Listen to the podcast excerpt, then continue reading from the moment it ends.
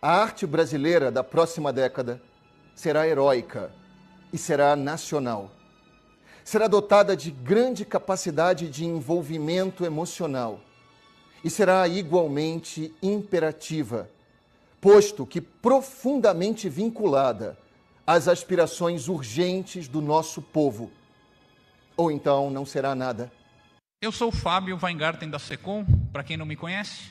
Eu estou aqui para contar minha história para vocês. É, quem sou eu?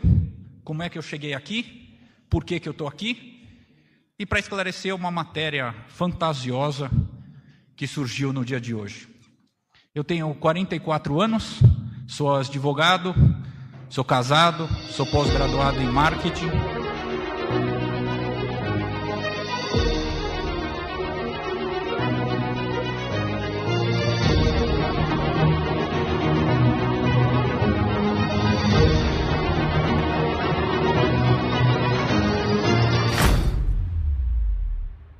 opróbio dos ímpios enaltece o homem, tanto quanto o louvor dos justos.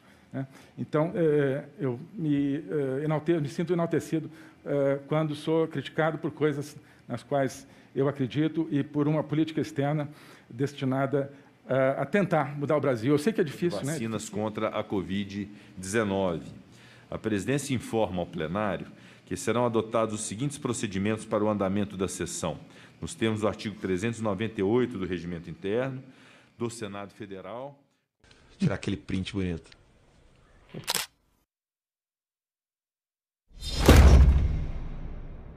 Vamos lá, vamos lá. Selva! Selva!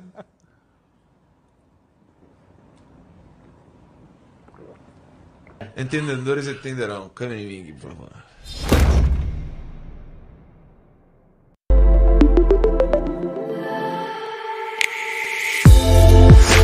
Bom dia para vocês, 9 horas e 4 minutos. Bom dia, estamos começando mais cedo hoje a, a, nossa edição de número 288 do Tertúlia, porque a partir das 10 horas, seria metade dessa live aqui, nós passaremos a transmitir a, em cadeia com Galãs Feios a live do Eduardo Moreira, que foi banido por uma semana do YouTube. Por isso, nós estamos começando aqui meia hora mais cedo e temos muita coisa para falar, então vou direto ao assunto. Já vou dando, dando logo aqui bom dia para todo mundo. Bom dia, Alex. Bom dia, Pablo. Bom dia, Maria Tereza, que se tornaram membros do nosso canal. Bom dia, Carmen, lá na Escócia. Boa tarde para você. Carmen Aires, que está lá longe. Maria Tereza, bom dia. Bom dia, Débora, lá no Rio Grande do Sul. E é de lá que vem nosso primeiro entrevistado, lá, Gaúcho da Fronteira. Bom dia também, Ana Maria Balardim Bel. Bom dia, Luiz Tadeu, José Amaro. Bom dia a todos vocês que estão aqui conosco. Bom dia, minha querida amiga Mali. Tudo bom bem, dia, Mali? Gente. Tudo, né? Tudo, né? Acordamos no Brasil, dia. né? Se isso pode ser é. bom. Não tem tu, vai tu mesmo, né, Mali? Bom dia, professor Lênio. Bem-vindo aqui de novo. Gosto muito quando o professor Lênio Streck aparece aqui na TV Democracia para orientar a gente aqui Estão precisando demais da sua ajuda para entender esse país, professor. Sabe, assim, está difícil de, de saber é, exatamente onde é que a gente vive, que diabo de situação é Pois é. O professor Lenny Steck dá a sorte de estar ali do, do, do, outro lado da rua, da casa dele o Uruguai. É. Qualquer coisa vaza para lá, né, professor? Exato. É, só uma pergunta: aquele rapaz que era da Secum, ele disse eu sou advogado? Eu entendi mal ou ele, ele disse advogado mesmo em vez de advogado? É, Enfim, ele é um asno com advogado. É, só para é, saber, é um porque eu, eu entendi advogado, assim, é. advogado. Ficou meio ambíguo, é. mas enfim, ok. Bom, mas, eu, desde que esse sujeito fez a campanha insidiosa que fez, que me levou a pedir demissão da TV Brasileira, culpa dele, desse safado, desse Fábio Weingarten. Eu tenho um pouco de dificuldade de prestar atenção ao que ele fala. Não sei porquê, deveria ter o espírito mais aberto, mas realmente eu sou um ser das trevas, professor. Sabe assim, não me cobrem essa generosidade que eu não tenho. Professor, bom, vamos começar logo, porque temos assunto para tratar demais com o senhor aqui. Olha, começar pelo miúdo. Miúdo não, meu Deus do céu, eu chamei de miúdo, é novato, novato lá do Supremo, que afrontou a, a jurisprudência do próprio tribunal, aceitou uma entidade que não tem caráter associativo trabalhista, essa coisa, não é entidade de classe, aceitou como parte legítima num processo é um grupo de WhatsApp. É, é, um grupo de WhatsApp, praticamente. É um grupo de WhatsApp, é a tal da. Como é, é que é o nome? A Associação dos Juristas Cristãos, não sei o que é mais, né? a Associação dos Juristas Evangélicos. E, bom, só por isso todos os católicos e ubandistas e outros, principalmente os ubandistas, porque os, os pentecostais, etc., não gostam dos, dos, dos umbandistas, só por isso já eles não teriam essa legitimidade, né? Eles não têm legitimidade nenhuma, isso é fictício, não tem, não tem o mínimo sentido. Outro dia até eu tive uma treta, eu vou fazer uma inconfidência aqui. Opa! Eu tive, eu tive uma treta, uh, uh, porque eu, eu dei um parecer junto com Pedro Serrano, é, para que a Associação Brasileira dos Juristas pela Democracia, a BJD, tenha legitimidade para é, é, ingressar no Supremo Tribunal. Aí alguém é, é disse: ah, o professor deu um parecer é, para a BJD e agora está dizendo que a Associação dos Juristas, esse evangélicos aí, ah, agora esses não têm. Eu digo, claro que não. Pior é que a crítica veio exatamente pelo lado da esquerda. Ora, desde quando a Associação do, do, do, dos Juristas pela Democracia, que tem âmbito nacional, eh, tem algo a ver, ou pode ser comparada com a Associação de Juristas Cristãos ou Evangélicos, quando, num Estado laico, eles representam quem? Essa é uma questão. Uma coisa é democracia, outra coisa é cristão. A, a, essa discussão não pode ser colocada no mesmo patamar. Portanto, o, o Supremo Tribunal não vai aceitar a legitimidade da associação, essa que o próprio ministro Marco Aurélio já falou também, vários, e é muito difícil. Agora, isso também não é relevante, se eles quiserem ter essa legitimidade, Associação de Juristas e tal, eu, eu I rest my case aqui, é, eu dou de barato que eles tenham, pronto, aí não tem mais treta. Eles têm legitimidade, eles, só que o mérito é que não dá, né? É. Agora, professor, eu, uma coisa que eu gostaria de entender, antes de entrar no mérito da, da decisão do, do, do Cássio Concar, é, como é que uma pessoa tão minúscula como ele, do ponto de vista da. Porque, olha, eu estou fazendo uma crítica aqui, eu não, eu não tenho nem legitimidade para fazer isso, nem conhecimento, mas é tão óbvio que os argumentos dele são pífios. Quando ele, de repente, evocou o direito de, de, de, de defesa para o Moro, no processo lá que, que culminou com a suspeição, aquilo pareceu tão estapafúrdio até para os olhos um leigo. Agora, como é que uma pessoa dessa vai parar no Supremo Tribunal Federal e tem igualdade de condição com aqueles monstros todos ali que estão ali, de certa forma, cada um do seu jeito, essa coisa toda, mas cumprindo com, com legitimidade o trabalho de guardiões da, da Constituição? Como é que pode alguém dessa envergadura aparecer ali e começar a provocar esse estado? Tem um, um, uma etiqueta, pelo menos, para impedir esse tipo de atuação? Não, essa, essa, essa é uma questão. É, é, o, o, tem uma questão anterior a isso, né? Que tudo isso aí são são são isso tudo são consequências, né? Como diria o conselheiro Acácio, né? As consequências vêm sempre depois. O ensino jurídico brasileiro e o modo como foi sendo construído o direito no Brasil acaba fazendo com que você possa ter 50 opiniões quando uma delas só é correta. Então, é, é, não surpreende no Brasil que, por exemplo, os procuradores da Lava Jato é, entrem, é porque tudo isso que você acabou de dizer, vamos transportar isso para o caso dos procuradores da Lava Jato, os filhos do Januário, lá, pessoal, entra agora com, com memoriais no Supremo Tribunal como se não, como se não existissem regras. Minha resposta: o direito brasileiro é interpretado como se não existissem regras. O ex-presidente Lula ficou mais de 500 dias presos por um juízo incompetente. E fica assim mesmo. Quer dizer, é, todo mundo já sabia que, que não podia ser julgado em Curitiba. O Supremo tinha posição sobre isso. A defesa levantou tudo isso.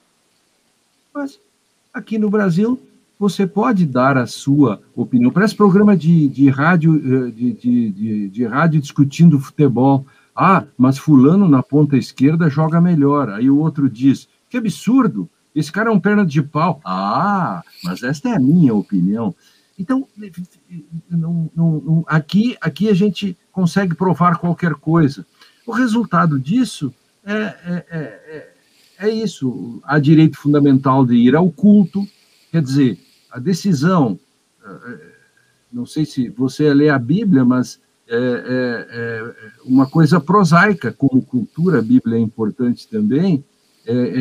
Marcos, Lucas, Mateus, os três dizem que os hipócritas é que se reúnem para para se mostrarem quando fazem, quando vão orar.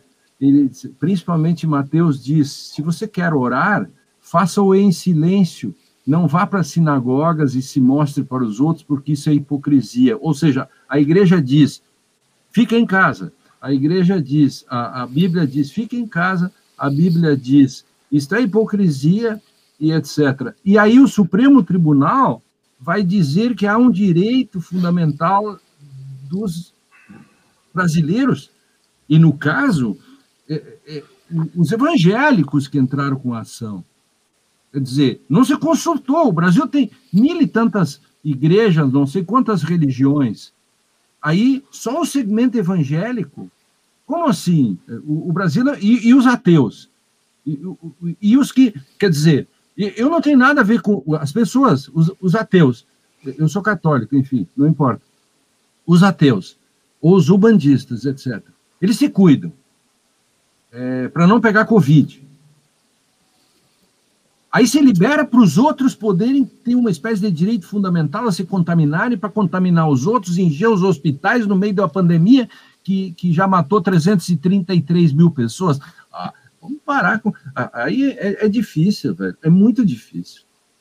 Eu espichei um pouco a resposta. Desculpa. Não, espichou não, tá ótima a resposta. Mari, vai você daí. É, ó, professor, ontem o. Acho que foi o, o Marco Feliciano, aquele pastor, ele atacou duramente no Twitter um colega nosso, o Ricardo Couto, que falou exatamente sobre isso. Como é que o STF libera um direito fundamental que vai mexer com a vida dos outros? Se esses evangélicos querem se matar, aglomerar, problema deles. O problema é que isso aí vai afetar outras pessoas. E aí, a resposta é a seguinte, né? É, ele falou lá que o jornalista estava sendo leviano, falando que eles só queriam dinheiro. E hoje tem PIX, tem eletrônico. Só que Pix eletrônico não dá para lavar, né, professor? Então tem que ter o dinheirinho ali da, da, da do, do dízimo. Mas o que eu queria perguntar para o senhor é o seguinte: eu tenho acordado cada dia mais, é, é, sei lá, cada dia menos crente nesse país, porque até, até na justiça, como o senhor disse, cada hora tem um tem uma opinião para a lei que, é, que está na Carta Magna, mas que ela pode ser mudada. Isso é só uma impressão minha, ou a gente está caminhando mesmo para uma insegurança jurídica que a gente achou que não ia enfrentar? É, nós estamos pagando um preço que veio lá de trás, né? É, aí é, é uma, uma longa história, não vou falar sobre isso, outras vezes a gente já falou. É, nós acabamos desdenhando um pouco do direito no Brasil. A gente apostou, tudo é política, enfim. Veja que o, o, o, a discussão hoje, é, que jamais deveria acontecer, discutir se no meio de uma pandemia existe um direito que a gente aí tem que chamar de fundamental, de ir ao culto e se misturar com pessoas, mesmo guardando aquele percentual, etc., é porque nós chegamos a um ponto perigoso de, de, de é, é, estado de natureza interpretativo, cada um da sua interpretação que quiser, e o direito não pode ser assim. É, os, os, os, evangélicos têm os seus direitos, os pentecostais têm os seus direitos, e eu posso dizer isso, que estudo bastante isso, conheço essas religiões todas e o sentido que elas têm, Conheço também e critico muito, tenho criticado o modo como a televisão e canais privados ou alugados são usados. Respeito essa questão, como disse antes, é, dou de barato que eles até tenham legitimidade é, de ir ao Supremo Tribunal fazer a busca disso. A grande questão é pedir pode. é, eu diria assim, os, os preclaros é, associados da Associação Brasileira de Juristas Evangélicos, respeitável, enfim, eles podem pedir. A grande questão é, é quem vai dar. O Supremo Tribunal é, não poderia dar esse, isso. E isso acaba gerando, por exemplo, aí o, o nível. O, o, o, deputado Feliciano, que não entende um ovo de direito, se mete a fazer esse tipo de discussão simplesmente porque porque ele é um evangélico que se sente atingido por uma, uma crítica. Imagina se os outros, é, é, os políticos ou os jornalistas se sentirem se sentissem atingidos toda vez que alguém critica o jornalismo. Ora, cada um sabe o joio e o trigo. É, esse programa aqui não é a mesma coisa que o Merval dizendo as coisas que quer. Agora, quando alguém critica o Merval e todas as suas coisas, não está.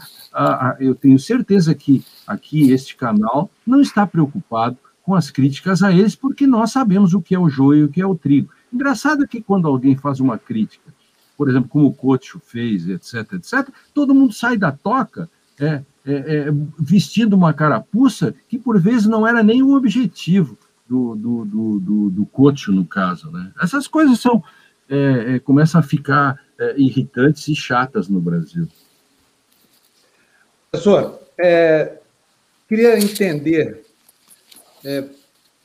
porque, como é que um juiz do Supremo pode desrespeitar aquilo que foi estabelecido pelo próprio pleno do tribunal, porque não acho que ninguém tem nenhuma dúvida de que uma decisão de 11 ministros vale mais do que uma decisão de 11 ministros. Mas eu queria que o senhor eh, nos ajudasse a, a explicar para as pessoas por que, que o Cássio acha que ele é maior do que o plenário do Supremo, que os outros 10 colegas que tomaram a decisão anterior, que equiparava o direito ao culto, por exemplo, ao direito de ir e vir, direito à vida, direito a não sei o que mais, tudo está lá no mesmo parágrafo da Constituição, no mesmo artigo da Constituição. Por que, que o direito de culto ele, ele, ele, ele entendeu que vale mais do que, por exemplo, a nossa liberdade de, de dizer coisas, o nosso direito de ir e vir? Até porque o direito de ir e vir pode ser suspenso por prefeitos e governadores, né?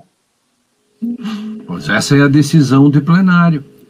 A decisão do plenário dizia, porque essa é uma questão que as pessoas têm que entenderem, que o Supremo já havia decidido que quem cuida das restrições, é, fechamentos, restrições, são os estados e os municípios. Só para as pessoas entenderem, a discussão não é simplesmente se pode ou não pode ir ao culto ou entrar no mérito das pessoas terem suas crenças, etc. Isso é secundário.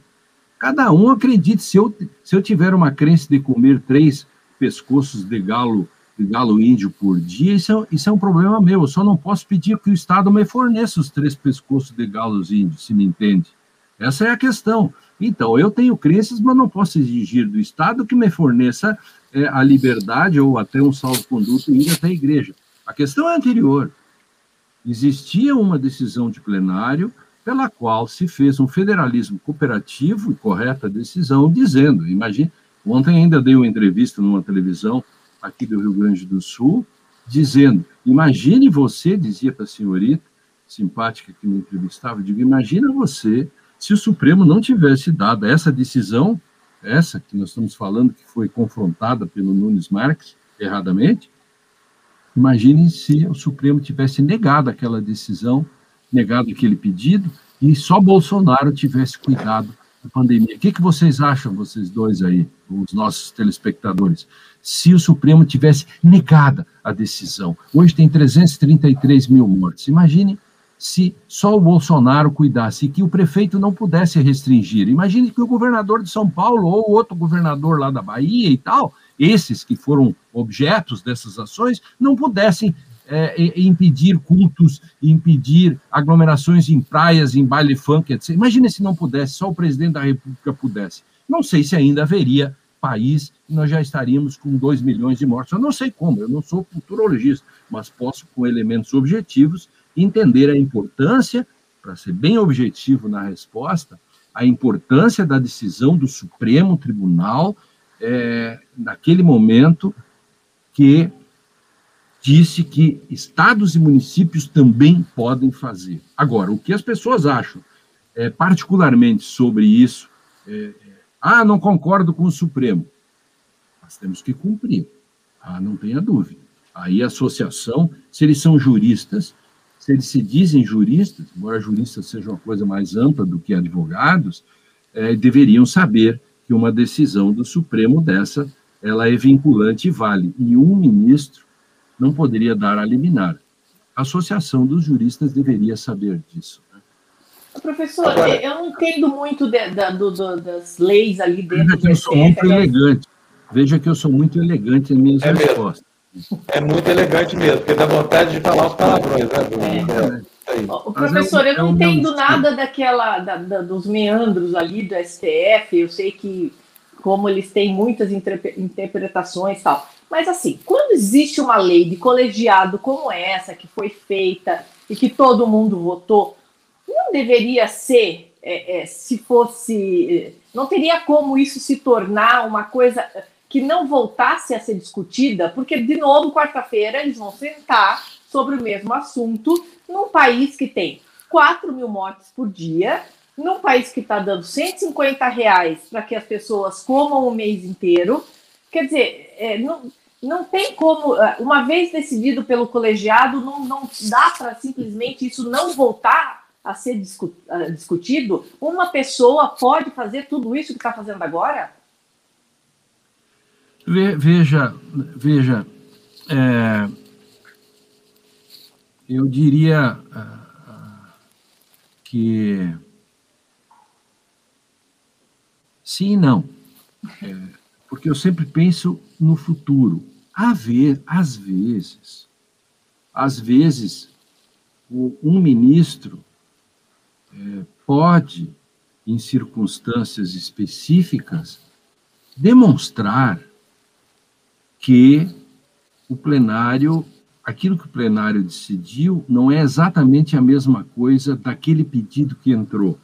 A gente chama isso de distinguish, né? distinção. Então, a resposta para a sua pergunta, não, não pode.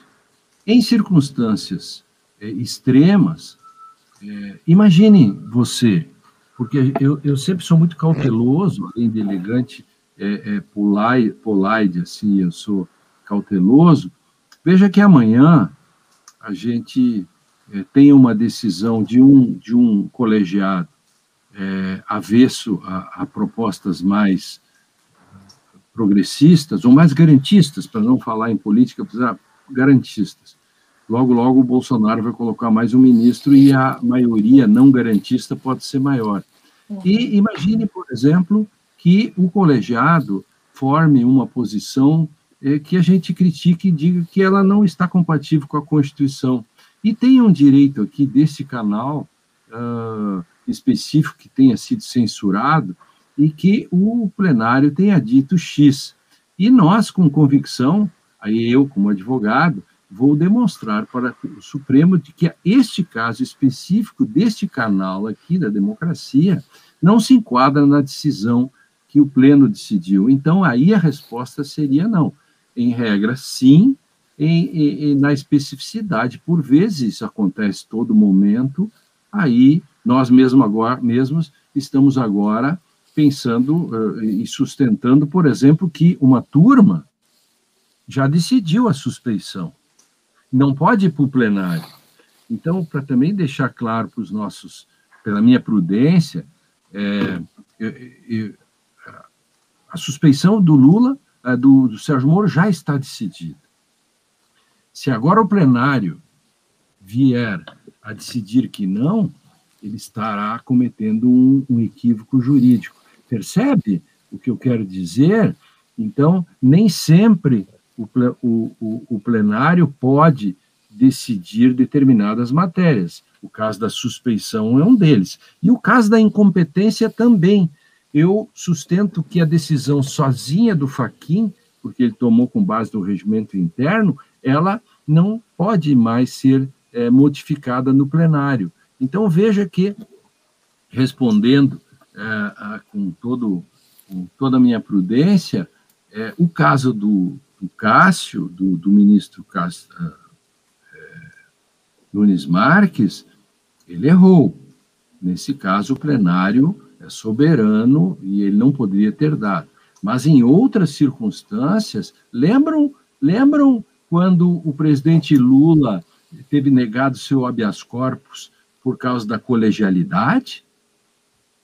Vejam é. como essas coisas são. Então, foi boa, muito boa a sua pergunta, porque ela também, assim, porque a TV Democracia, enfim, tem uma audiência grande, é, para que a gente é, entenda esses pequenos menos. Você disse, isso é coisa de juridiqueza.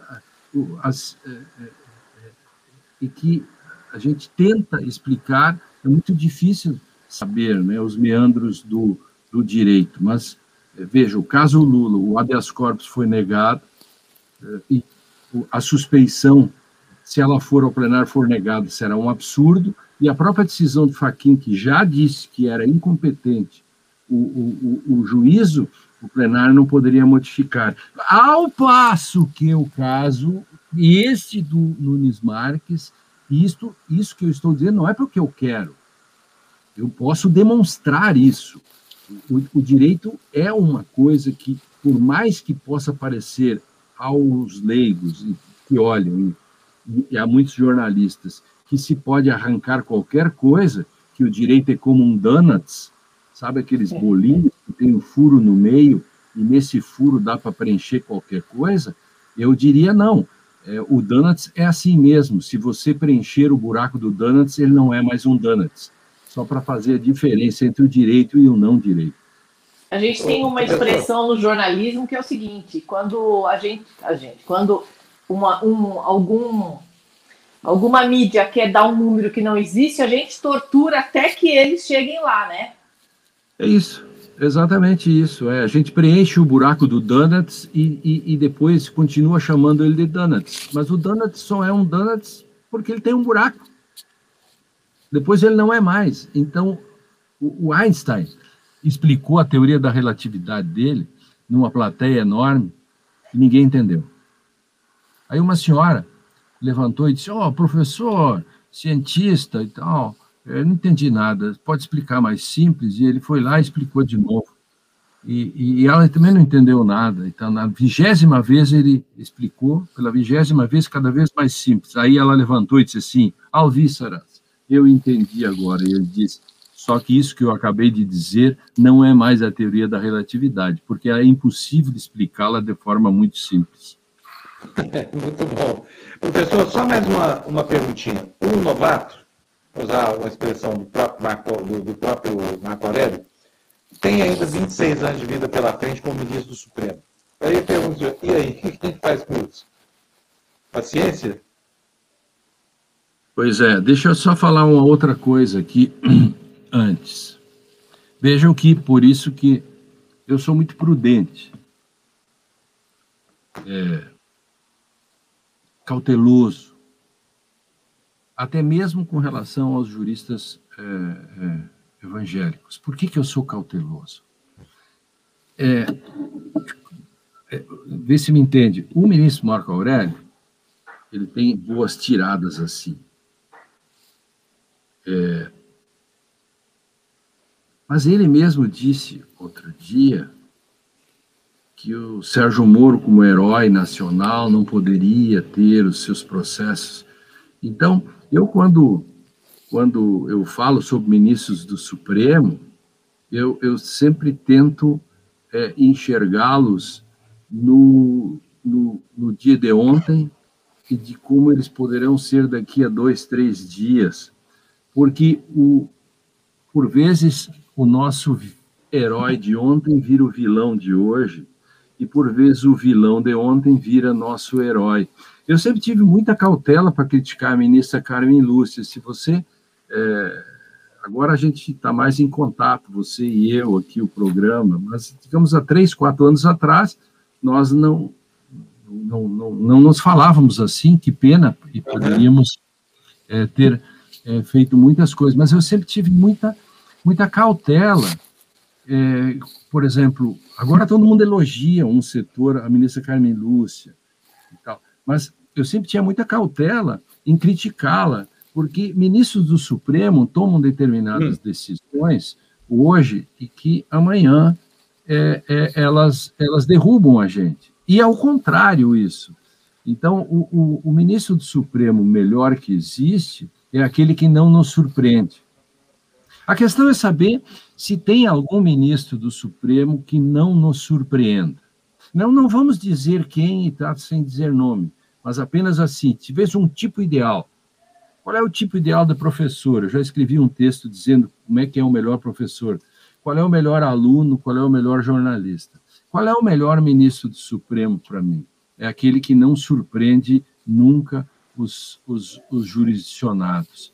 Então, é agora mesmo, quando estamos é, falando do ministro Cássio Nunes, do ministro Nunes Marques, e, e, e eu mesmo já escrevi textos elogiosos a ele no, logo quando ele assumiu, e ontem, na CNN, eu cobrei ele publicamente, viu?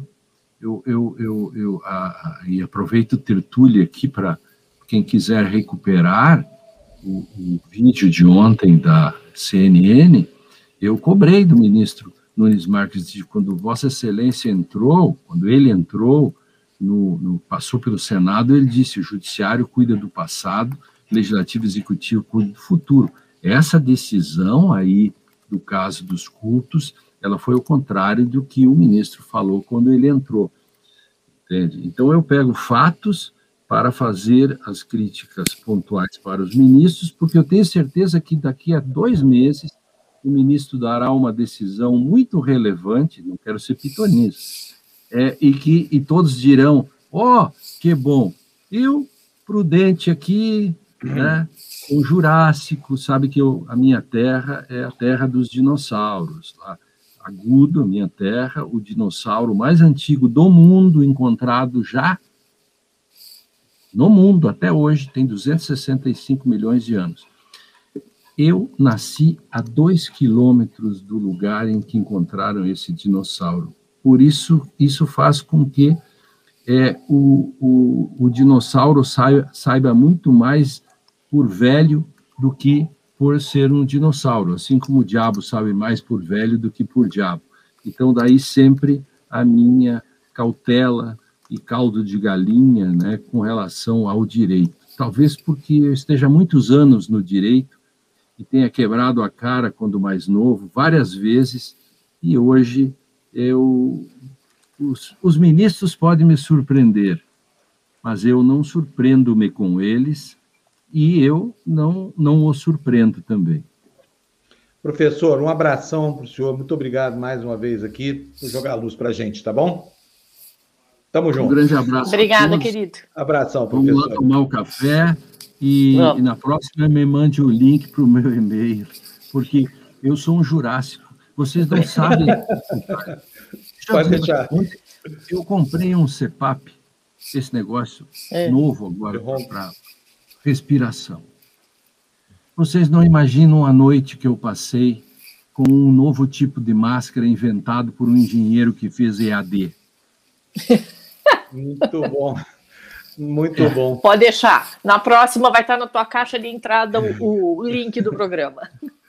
Valeu, Abração, queridos. professor. Valeu. Obrigadíssimo, tchau, viu? Obrigada. Valeu, tchau, tchau. falar em EAD, nós vamos receber agora uma, uma pessoa, gente, faz uhum. tanto tempo que eu quero entrevistar ele. Olha, eu, logo que a TV Democracia nasceu, a Maria de se lembrar disso aqui.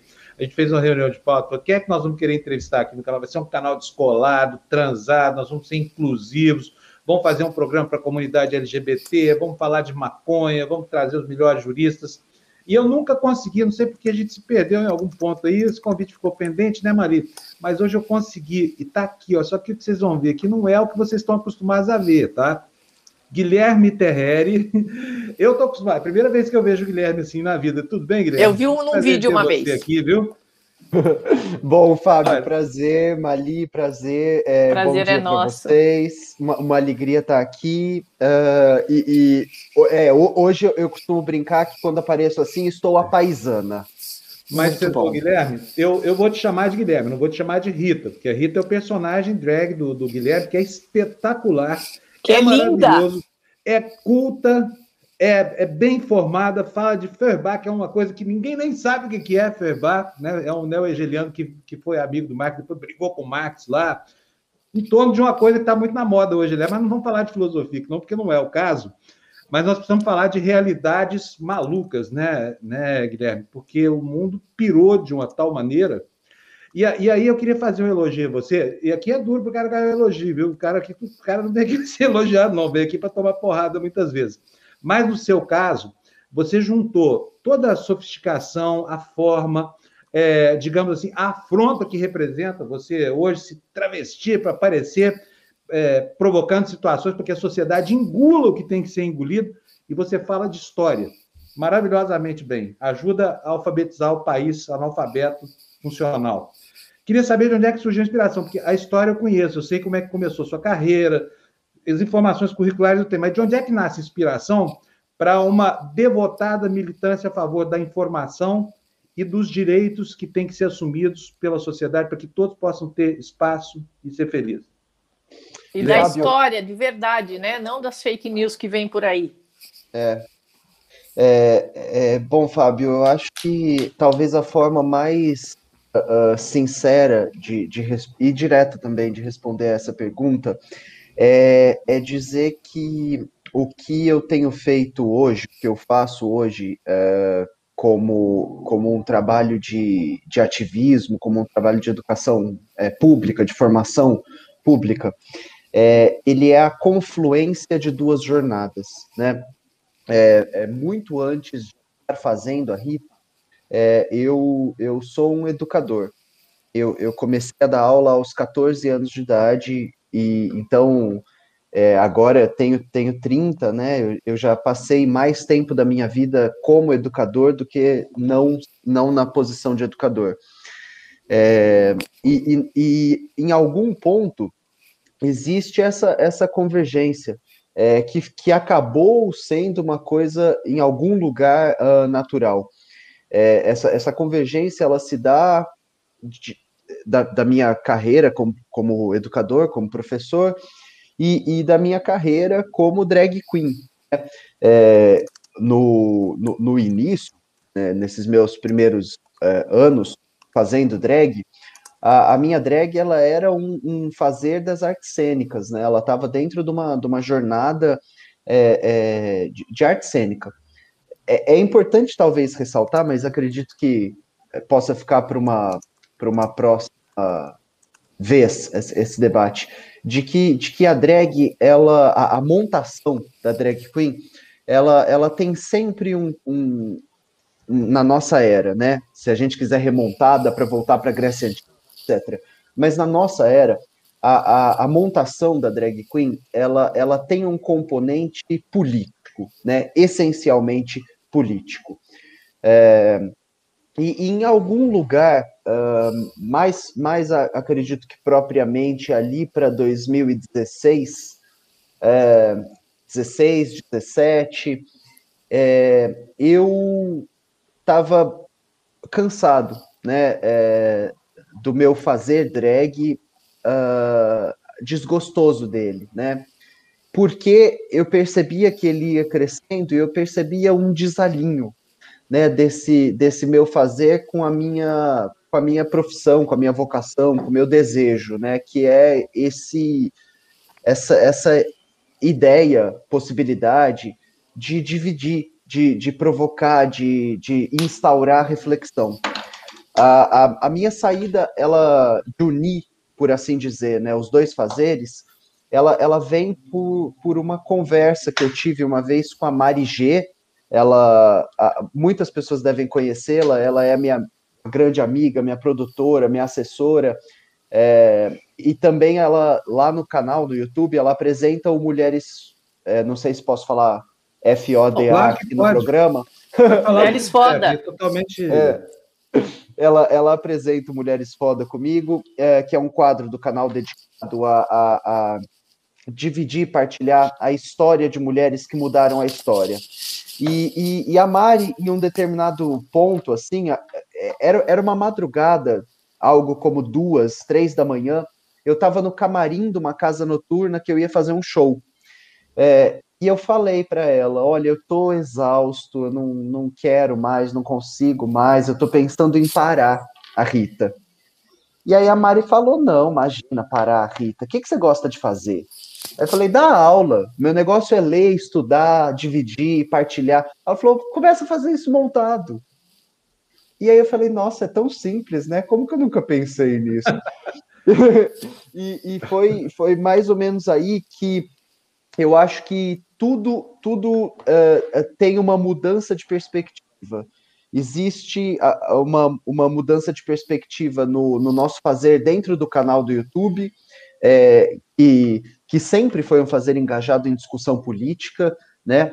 É, a gente no início discutia uh, receita vegana, fazia um programa de entrevista com pessoas importantes da cena LGBT aqui em São Paulo, é, e, e, e, e, o humor do programa ele se dava uh, uh, praticamente inteiro sobre bases políticas, né?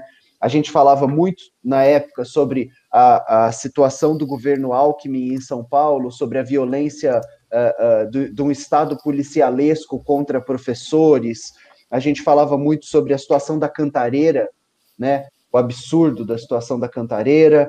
É, e, e, e, a partir desse momento, eu acho que eu é, tomo uma um risco, né? Eu tomo um risco de ir uh, adiante com a discussão política sem um subterfúgio uh, da culinária, sem um subterfúgio do humor, sem um subterfúgio do entrevi da entrevista. E, e, hoje o que eu tenho feito é isso, assim, é, ainda que de forma bem humorada, ainda que de forma é, é, mais democrática o possível. É, o que eu tenho feito hoje é usar a Rita como uma, uma ferramenta de alcance é, é, maior para o meu fazer como professor. Agora, deixa eu te fazer uma pergunta, Guilherme. Você tem a história como método, né? E seu objetivo é um objetivo pedagógico. Eu queria saber como é que você vai explicar o que está acontecendo no Brasil hoje, quando lá na frente isso for história, virar história. Como é que vai ser para as pessoas entenderem que nós temos um presidente genocida que já levou à morte 332 mil pessoas, que vai passar para a história como sendo o, o, militar que mais fuzilou do seu próprio povo, né? e que usa uma doença como arma biológica para fustigar toda uma legião que ele considera inimiga no campo biológico. Como é que vai ser para explicar isso para as pessoas no futuro? Bom, estava tava conectando aqui o, o, computador na tomada porque a bateria está acabando. É... Fábio, uh, a gente para Bom, em primeiro lugar, o, o, eu não sou um professor de história, né? Eu sou um professor de estudos de cultura e de língua e literatura inglesa. É, o, o, meu método, como você bem disse, é o materialismo histórico e dialético. Né? Eu, eu, uhum. eu me, entendo, me entendo e me reivindico como uma, uma pessoa que faz um trabalho intelectual uh, dentro do campo marxista. Uhum. É, Para falar sobre a história, a gente precisa de, de algum distanciamento dela. É, acredito que sujeitos muito, muito, muito, muito, muito brilhantes conseguem lançar olhares é, é, mais concomitantes com os eventos históricos. Sujeitos muito brilhantes conseguem, é, é, é, aproximados do, do momento que eles estão refletindo, fazer as reflexões sobre o momento. Né? Um exemplo disso é o Marx e o Engels, uh, uh, que falaram sobre a luta de classes na Alemanha, a luta de classes na França, sobre o 18º Brumário do Luiz Bonaparte, é, é, tendo um distanciamento quase inequívoco dessas, dessas, desses episódios, né? Ele, uh, mas não apenas isso, né? O Marx escreveu sobre a questão judaica como uma análise social histórica, o Engels escreveu é, é, a situação da classe trabalhadora na Inglaterra, como também uma análise histórica. Uh, então, de, de primeiro, eu acho que muito provavelmente o que eu vá falar sobre no futuro é, vai ter mais arcabouço, mais ferramenta do que o que eu possa dizer agora.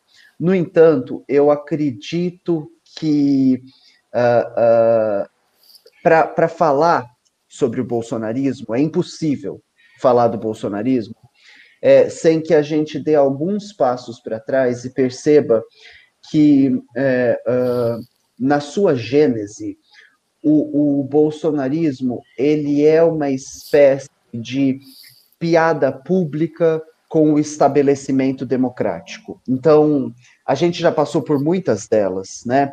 É, é, a história democrática do Estado do Rio de Janeiro é, teve o macaco Simão como o candidato mais votado da história. É, é, é, a história democrática do Estado de São Paulo teve o palhaço Tiririca como um dos candidatos mais votados da história. É, no, no, seu início, na sua gênese, é, a figura do Bolsonaro é uma, é uma figura esvaziada de, de, de sentido é, é, democrático. Né? Eu não vou dizer de sentido político, porque nada é esvaziado de sentido político, mas no seu, na sua gênese, o, o, o bolsonarismo ele é uma espécie de piada de mau gosto. Né? O, o, o Bolsonaro era um, um, uma espécie de párea, uh, um político do baixo clero, uma pessoa que estava no, no, na política é, é, ligado com, com corrupção, ligado com esquemas de peculato. É, é, todo mundo que conhece o Bolsonaro, e, e, e, muita gente já disse isso, né? O Ciro Gomes, por exemplo, todo mundo que conhece a trajetória política do Bolsonaro sabe da corrupção dele, é, é, sabe, por exemplo, né, que ele desviava dinheiro da gasolina, né, do seu, do seu escritório político, enfim. Uh, Para explicar o, o bolsonarismo, para explicar como a gente chegou nesse lugar, como essa figura é, é tão absurda é, é, pôde se colocar na, na, na, presidência, pode ser colocado na presidência, eu acho que eu, eu recorreria a dois, dois argumentos. O primeiro deles sendo uma trajetória uh, sobre a qual eu já, inclusive, falei em uma entrevista, é, discorri um pouco mais sobre ela no, no canal do YouTube, é, que é uma trajetória que de 30 em 30 anos, a história da política brasileira elege um outsider, alguém que teoricamente estaria fora do sistema, o que é uma grande mentira, né? O que é uma grande farsa. É, não existia ninguém mais dentro do sistema do que Bolsonaro e sua família é, é, de, de, de, peculato. É, então, a gente pode pensar que o, o, o, mais recente, antes do Bolsonaro, o mais recente deles, né, dessa, dessa figura de outsiders, a, foi o nosso confiscador das poupanças, né? É, que, que se dizia um, um, um, caçador de marajás, né? É, quem, quem foi enganado nos anos 80 e o elegeu, é, acreditava que ele seria uma espécie de, de cruzadista da moral, dos bons costumes, né? É, é, e antes dele, a gente teve o Quadros, que se elegeu com o mesmo discurso, né? Varre, varre, vassourinha, vamos varrer toda a corrupção.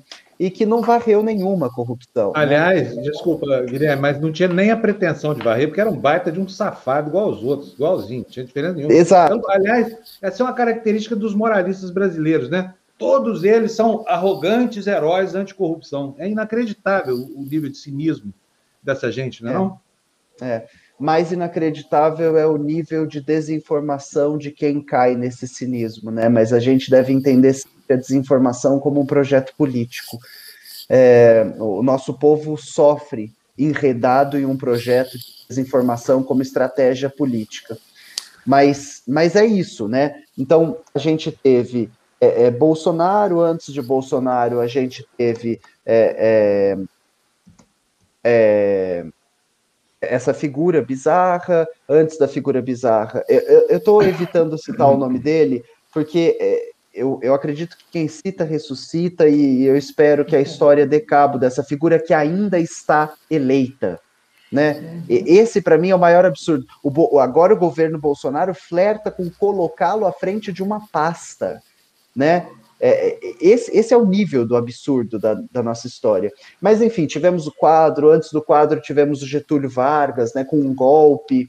É, então, a gente, de 30 em 30, quase que sistematicamente opera essa, essa é, é, é, faz essa operação política de estabelecer na liderança uh, um, um, um pária, né? Uma, uma figura mais ou menos risível, é, que se pretende a, a, a, varrer a corrupção, a caçar os marajás, a, a vamos mudar o que está aí, isso aí tem que mudar, é, é, sem, sem nenhuma consistência, né? Uh, então, eu, eu iria por esse lado, que é um lado de uma análise de um, de um evento cíclico que acompanha a história da democracia no Brasil. Por outro lado, eu acho que eu tentaria fazer essa explicação por uma via uh, uh, material, né?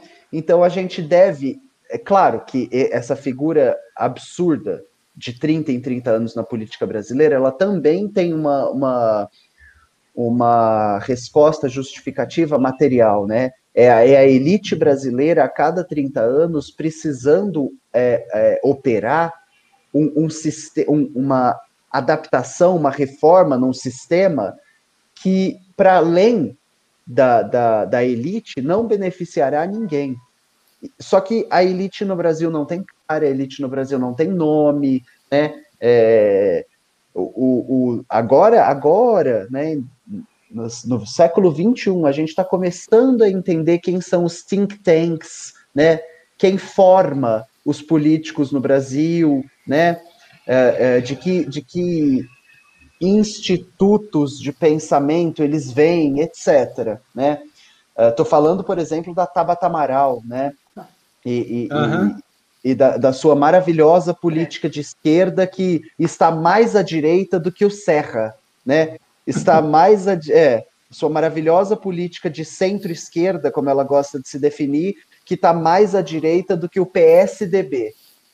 Né? Resta saber em que lugar ela é uma centro-esquerda. Mas, enfim, é, então, agora a gente tem começado a saber o nome dessas, dessas pessoas né, que, que, que injetam dinheiro nesse sistema político. Uh, o, filme, o filme da Petra Costa ele tem uma cena maravilhosa, né? No Congresso, de que alguém se depara com um lobista e fala: Nossa, você por aqui? O lobista fala: Não, meu amor, eu tô sempre aqui. Quem entra e sai são eles, os políticos. É, mas, então, é, existe essa análise material que dá cabo desses de 30 em 30 anos. No entanto, existe um outro lado que a gente precisa ter em mente, que é o Bolsonaro só foi eleito por causa de uma manobra corrupta do poder judiciário. Né? O Bolsonaro só foi eleito porque a gente teve o maior escândalo é, é, dentro do poder é, é, de, não, não sei se nem do poder, mas claro que do poder, porque envolve as instâncias todas, mas dentro do sistema judiciário brasileiro. É, e isso está sendo reconhecido agora, inclusive pelos ministros do Supremo, né? É, de que a gente assistiu o, talvez o maior escândalo internacional é, de absurdo do judiciário, que foi um, um a, a, a prisão de um presidenciável que tinha as chances concretas de vencer a eleição pelo seu inimigo, né? E depois que seu inimigo o prende, ele, ele dá um cargo para para quem o prendeu, né? O Sérgio Moro, uh, que não é nem mais juiz, nem mais ministro, que agora é só um fugitivo, né? Futuramente, acredito que um fugitivo, é, ele ele ganha um, um, um, cargo dentro do governo que ele elege, né? Enfim, é, e, e, aí a gente não deve parar por aqui, mas a gente deve ainda dar mais um passo e pensar que relação a Petrobras tem com isso, que relação os interesses é, é, do capital internacional, aqui mais específico norte-americano, tem com isso, né? É, de que forma esse golpe se dá após a descoberta do pré-sal? De que forma esse golpe se dá e, e, e desmonta a Petrobras? De que, de que, forma esse golpe se dá é, e, e, o Brasil volta a, a, exportar e vender petróleo cru, sendo que, que temos refinaria, sendo que não, sendo que não precisamos fazer isso? É, então, acredito que existem alguns eixos de explicação do momento político que estamos vivendo agora. Os meus preferidos são aqueles que tentam explicitar como os interesses do capital articularam os, os próximos passos desse jogo político. Guilherme, Guilherme, a gente sempre fala, quando a gente está discutindo ou está tentando argumentar com alguém que pense diferente da gente, falando que não foi um golpe, que não tem nada disso, a gente tem que voltar e lembrar que muitos jornalistas diziam que o pré-sal era uma invenção do PT para roubar o país. Aí depois vem a Dilma e bota lá 75% do recurso do pré-sal vai para a educação. Eu acho que só isso já explica muito do, do, do que chegamos até aqui, né? É, esse projeto de, de, deseducação do país é projeto, não é incompetência do Bolsonaro, não é nada. Isso está muito bem desenhado. A minha curiosidade com, com a Rita, é, a gente está, assim, eu como jornalista, acordo todo dia cansada é, é, de ver tudo que está acontecendo, mas a gente sempre lembra da, daquela história, o que a vida da, quer da gente é coragem. Como é que a Rita está é, tá enxergando hoje esse momento do país, essa história mal ajambrada da educação, que agora vem com esse papo de que erraram os números e por isso deu no que deu. É, como é que ela vê esse projeto de destruição e como é que a gente luta contra isso sem perder a esperança? Nossa, é uma pergunta de, de um milhão de dólares, Mali. É, deixa eu pensar como. Eu vou, eu vou, tentar te responder primeiro de forma pessoal, depois de forma é, política. Então, é, como eu vejo, eu, eu e a Rita, né? Vou falar em nome dela, se ela me permite. É, eu, eu, eu, eu tô triste. É, eu tô. E, e é uma tristeza que beira a paralisia, né? É uma, é uma tristeza que chega muito próxima de fazer com que eu, eu, eu pense em falar, bom, né, não, não, vou, não vou dar conta, né, não, não consigo mais lidar com a realidade como ela está apresentada. No entanto, uma outra coisa sobre a qual eu falo bastante também é que o sentimento mais racionário do mundo é a desesperança, né? Uh, quem está desesperançoso não faz luta política. Quem está é, desesperançoso é, dificilmente consegue mudar alguma coisa, né? A esperança, ela, ela nos mantém alimentados. É, é, é via esperança que a gente continua, que a gente dá sequência às nossas lutas.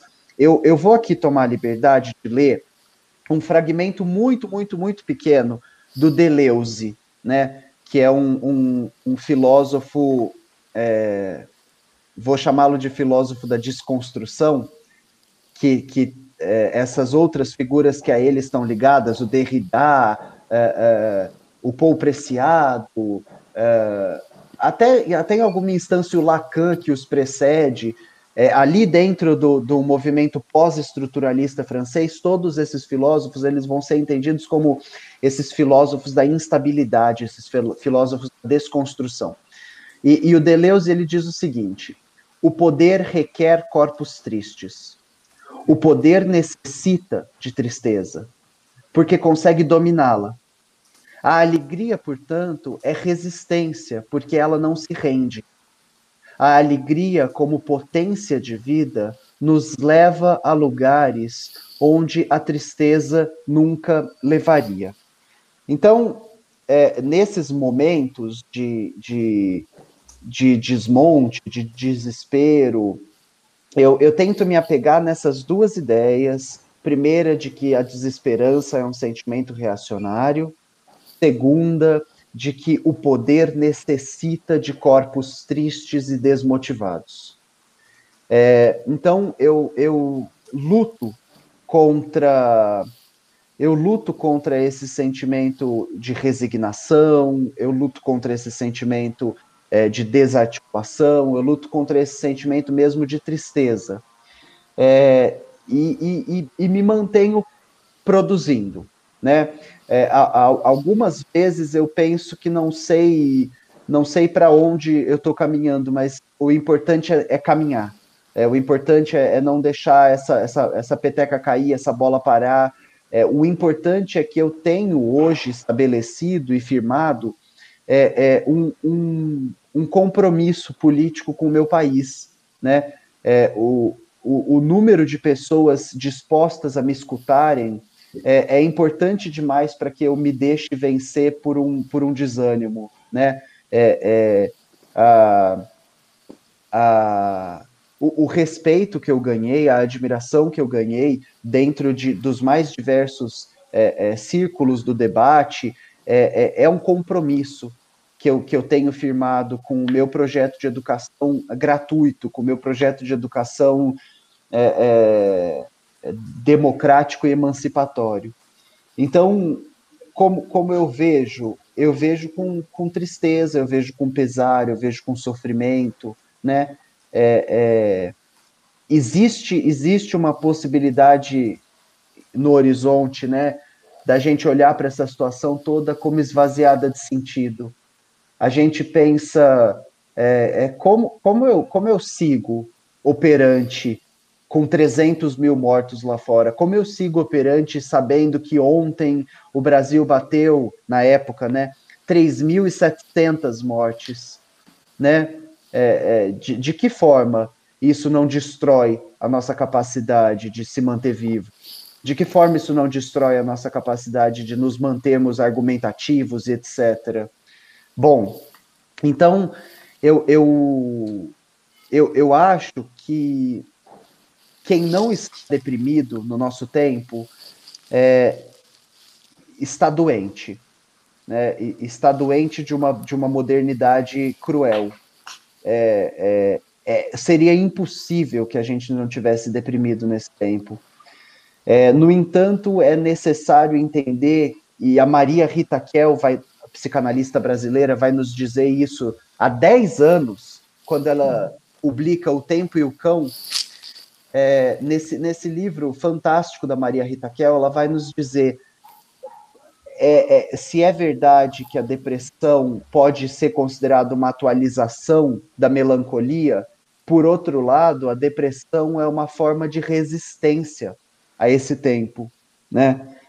É importante entender que estar deprimido agora é também estar resistindo a esse desmonte, a esse ataque, a esse absurdo do nosso tempo, né? Quem não está deprimido agora não entendeu nada. Quem não está deprimido agora foi tomado, está tomado. Quem não está deprimido agora é, se transformou no inimigo que a gente pretende combater. É, e, e, essa é a coisa mais perigosa do fascismo, é que ele é que ele se alastra e se enraiza nas mentes e nos corações. Então, é, é quem não está deprimido agora e triste agora é, deve rever suas, suas ações e reações, porque pode estar mais próximo do fascismo do que imagina. Então, é dessa forma que eu vejo. Agora, como eu, mante como eu me mantenho lutando? É, eu me mantenho lutando focado em pequenas vitórias. É, é, é impossível é, que eu me mantenha lutando com, com o horizonte da grande vitória, né? da emancipação da classe trabalhadora, da instrumentalização para o debate da classe trabalhadora, é, de que a gente deixe de ser um país que precisa de heróis, né? de que a gente não esteja no futuro falando, ai, tomara que o Lula venha nos salvar. Então, é, é, esse, esse grande futuro é, é ele, ele continua se apresentando para a gente como mais luta. Então, eu foco nas pequenas vitórias, né? Eu, eu foco na ideia de que o MST está crescendo, de que ele se tornou o maior produtor de arroz orgânico da América Latina, de que ele, enquanto o, o, o agronegócio, enquanto a bancada ruralista, é, é, é des, magicamente desaparece na época, na época que a gente mais precisava de abastecimento, né, de, de, de, de suprimentos, de alimentação, é, enquanto a, o, o agronegócio brasileiro está fazendo muito dinheiro obrigado com exportação, porque o dólar né, do, do, do, do mágico ministro Paulo Guedes chega a seis reais, é, o MST continua abastecendo a periferia e o campo com alimento livre de veneno. Então, é, é, o, o, MST fez doação de, de, mais de 30 mil né, é, é, eu tinha os números aqui, deixa eu os pegar, porque eu os usei numa, num vídeo muito recente. É, o nosso último vídeo no canal é sobre isso, sobre a, é, agricultura familiar e sobre reforma agrária, né? E a gente fala muito do MST. Então, é, eu, eu, fiz essa pesquisa, tenho os dados aqui da colaboração. Uh, tarará, tarará, tarará. Só um segundo. Enquanto você procura aí, eu quero fazer um comentário aqui sobre o hum. acerto de ter convidado você para essa entrevista. Espetacular. Assim, eu fico muito emocionado, viu, Guilherme, com a, com a sua persistência, com a maneira é, gentil, criativa e sensível como você trata desses temas, sabe? Acho fundamental e, e, principalmente essa sua mensagem de esperança, né? Que a luta é alegria e que a tristeza, a tristeza é é contra-revolucionário e careta. Então, assim, acho Exato. que deixou aqui para nós hoje assim, grandes, grandes referências aí para que a gente possa fazer uma digressão aqui depois, ó, e pensar bastante no nosso papel aqui. E eu quero que você saiba que vai ficar faltando, porque a gente, infelizmente, não tem tempo. Eu tenho um compromisso aqui com o Eduardo Moreira, que foi censurado pelo YouTube, de retransmitir a, a live dele, mas eu já queria deixar convidado aqui para quando você puder a sua volta, porque a gente precisa falar também sobre a questão é, afeta a autonomia da comunidade LGBT. A gente tem uma programação aqui, tem um programa aqui que é feito pela Ana Ribeiro, que é justamente para espelhar esse, esse, tipo de coisa. Que a TV Democracia nasceu justamente para tentar dar voz a esses grupos que ainda são anti-hegemônicos e têm muita dificuldade de penetração na sociedade, porque né, eles, enfim, eles são alvo de objeto de todo preconceito. Então, queria muito que você voltasse aqui, quando você puder, para falar mais desse assunto que também nos interessa muito, viu? Com, com certeza. Mesmo. Com certeza, volto com todo prazer. É, acho, acho que o, o, né, na, na, na, tentativa de encontrar esses dados aqui, eu, eu tomei um tempo é, em silêncio, mas a, a ideia central que eu queria uh, passar né, na pergunta que Mali me faz é, é, a ideia de que só é possível se manter é, é na luta quando a gente vê os frutos dessa luta, né? Então, o que me mantém nela o, o, e como eu faço para continuar esperançoso e lutando é, é isso. Eu, eu olho para as nossas pequenas vitórias dia a dia, né? Cada pessoa que deixa um comentário para mim no Instagram, na, na, no YouTube, falando: olha, eu sou eu sou uma pessoa pobre, eu sou uma pessoa periférica, é, eu, eu passei o último ano, os últimos dois anos assistindo seu canal, e eu tirei 850, 900 é, na prova do Enem, na redação da prova do Enem. Então, é, isso, isso para mim é, é vitória o suficiente, sabe? Saber que, que esse trabalho, de alguma forma, pôde ajudar alguém a acessar o nível superior de educação isso para mim já é vitória suficiente. E aí, me apegando nessas pequenas vitórias do dia a dia, eu acho que eu, eu, eu sigo para, quem sabe, uma grande vitória num horizonte futuro. Olha, eu quero agradecer muito. Foi um prazer gigante falar com você. Para mim também. É, é, muito importante ouvir você, muito importante. Então, estou tô, tô grato e tô grato e agradecido ao mesmo tempo. tá bom, Guilherme? Um abração para você, obrigado pelo seu trabalho. E nós vamos ficar atentos aí. Eu sou fã do seu canal, fãzão. Estou sempre lá. Obrigada por abastecer a gente com um pouquinho aí de é. método de esperança. Ah, eu que agradeço, eu que agradeço. Foi um prazer. É, bom trabalho para vocês e obrigado também pelo trabalho de vocês. Tchau, Guilherme. Um abração, Guilherme. Valeu, viu? Tchau, tchau. Malik, belíssima entrevista que ele deu para gente. Ele é maravilhoso. Por que, né? que, a gente não fez essa entrevista antes? Eu não consigo entender. Sabe o que foi que aconteceu? Que a gente perdeu. Era tão, era tão certo que essa entrevista era, era fundamental, sabe? Bom, gente, só que agora eu não vou ter nem tempo de agradecer todo mundo aqui. Vou rapidinho aqui falar. Celina Almeida, muito obrigado para você pela sua doação do MST. Viva de Trabalhadores Guerreiros, que muitas vezes perdem a vida para manter a revolução. Viva sempre MST. Obrigadíssimo para você. Cristina, muito obrigado também pelo seu super sticker. Quem mais está aqui? Suzana, a mesma coisa, outro super sticker aqui, brigadíssimo, vocês sabem da importância disso. Bem-vinda, Camila, ao nosso canal, você é muito bem-vinda aqui, a gente, estou falando, né? Panunzias 310, traga todos os seus dízimos aqui para casa da notícia que vos recobrirei de bênçãos em bênçãos, não, notícias em dobro. Né? Parafraseando o velho bom Malaquias lá, o ídolo do Velho Testamento, para os pastores picaretas lá que só sabem correr o chapeuzinho vendendo terreno no céu. Joana Alboy, cincão para nós. Obrigado, Joana. Gente, precisa sair correndo, porque o Eduardo já está na live dele. Débora Benes, dois reais, muito obrigado. Quem mais? Tem mais? Tem mais? Tem mais? Ed Luz, 1,99. Pera aí, não vão embora ainda não, hein? Quem mais? Manda mais aí pra gente. Ed, brigadão para você. Acabou. Vamos correr para a live do Eduardo, gente? Que vamos, tá, amanhã a gente volta vamos. aqui. Nós temos um compromisso com o Eduardo agora, então vamos fazer jus a esse compromisso. Vai lá, fala Eduardo Moreira, e a sua live censurada. Então, mas é, arquiteta e uma pessoa que está sempre na luta por um mundo melhor, por um mundo mais justo, mais inclusivo, mais humano. Então, Telinha, primeiro eu vou te pedir para dizer o que, que é isso que está aí atrás de você. Tá, bom dia. Bom é, dia. Esse varal que está aqui atrás, a gente fez agora para descomemorar o 31 de março.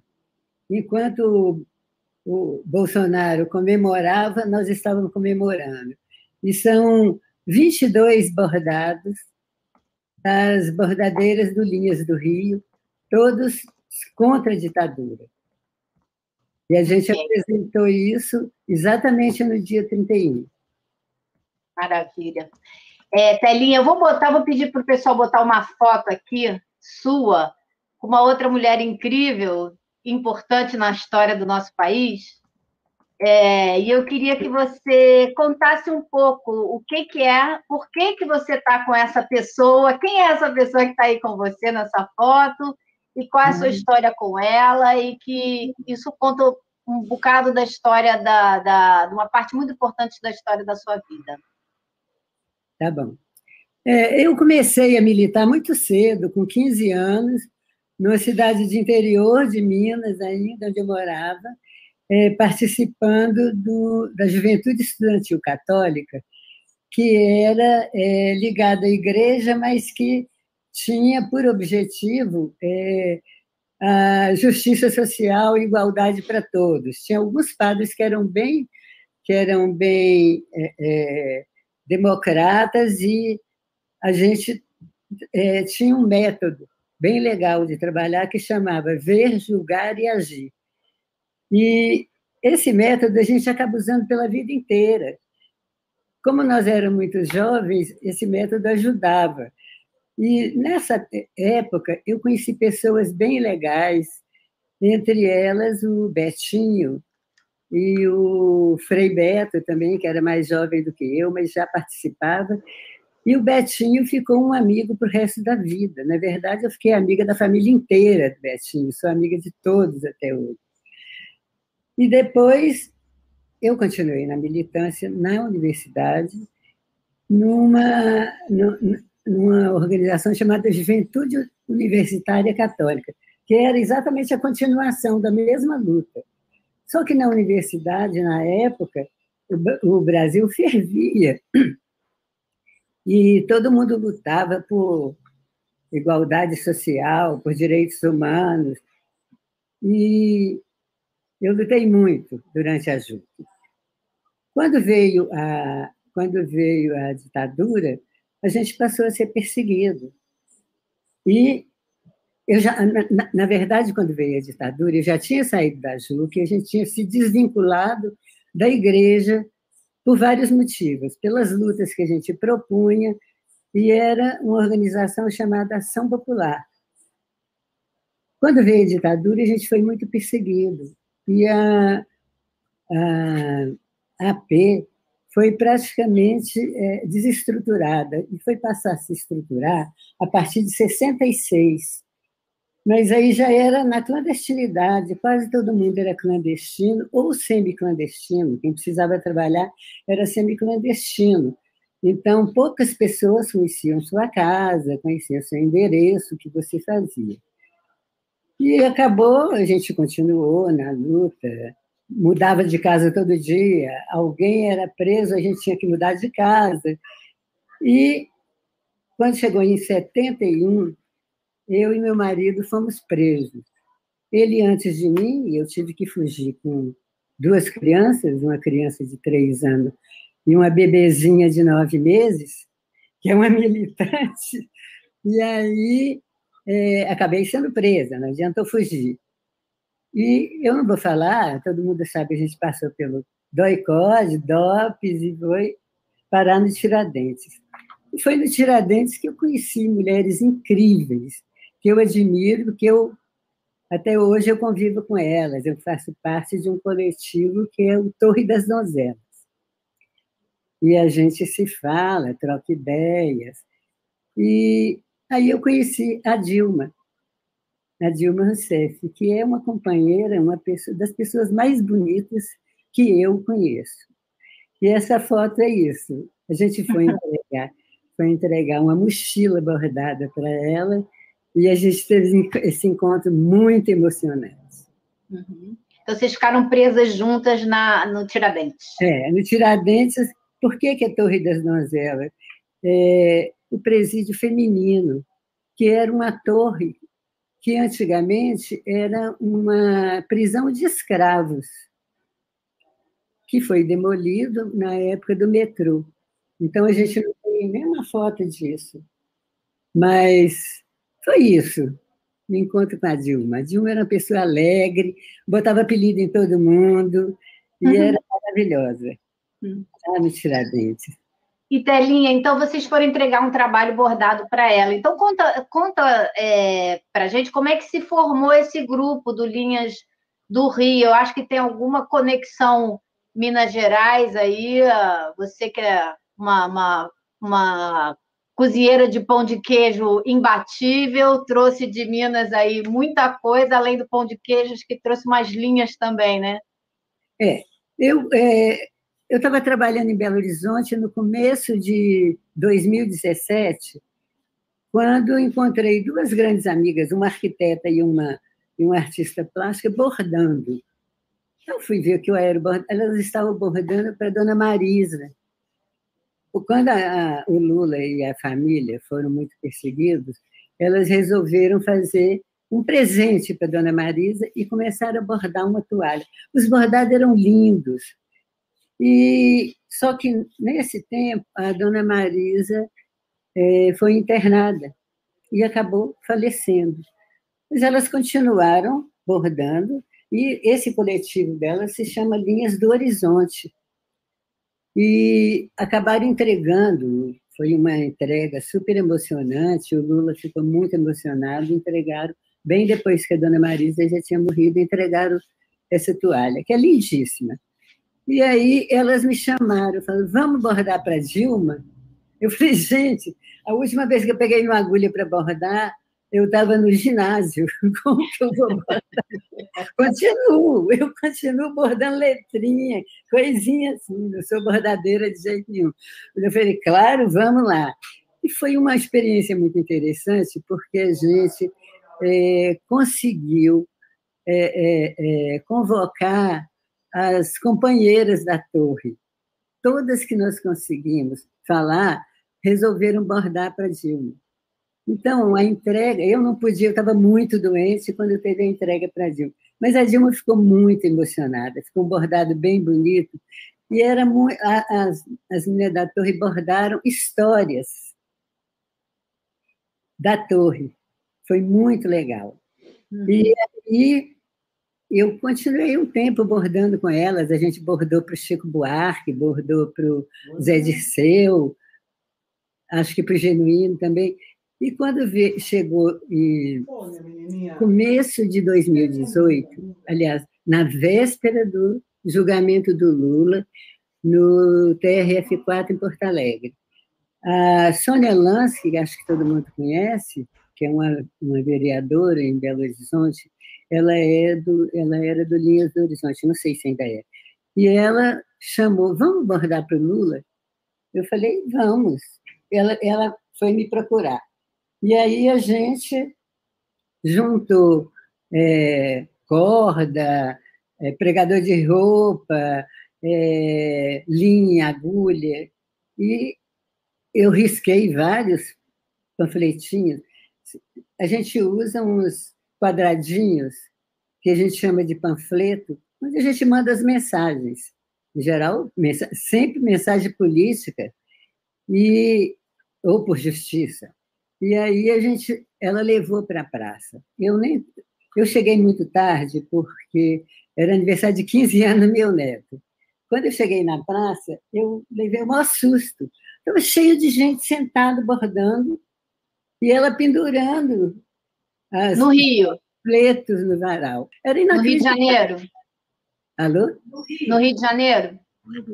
É, na Praça São Salvador. Estava tendo, estava tendo uma, uma, uma manifestação para o Lula que ia ser julgado no dia seguinte. E esses panfletos é, foram para Porto Alegre. Depois eu vi várias fotos de pessoas usando esses panfletos.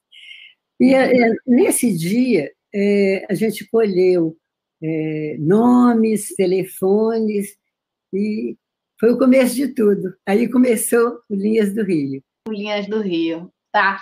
E aí agora eu vou passar para outras pessoas do, do Rio, outras pessoas que foram se juntando ao grupo. Acho que eu vou começar com a Kátia, que talvez precisa, precise sair mais rápido da conversa, que ela está no trabalho, toda paramentada, né, Kátia? Então, é. eu queria que você falasse um pouquinho, é, porque o Linhas tem pessoas das mais variadas áreas, e a Kátia está na área da saúde, ela é pneumo, né, Kátia?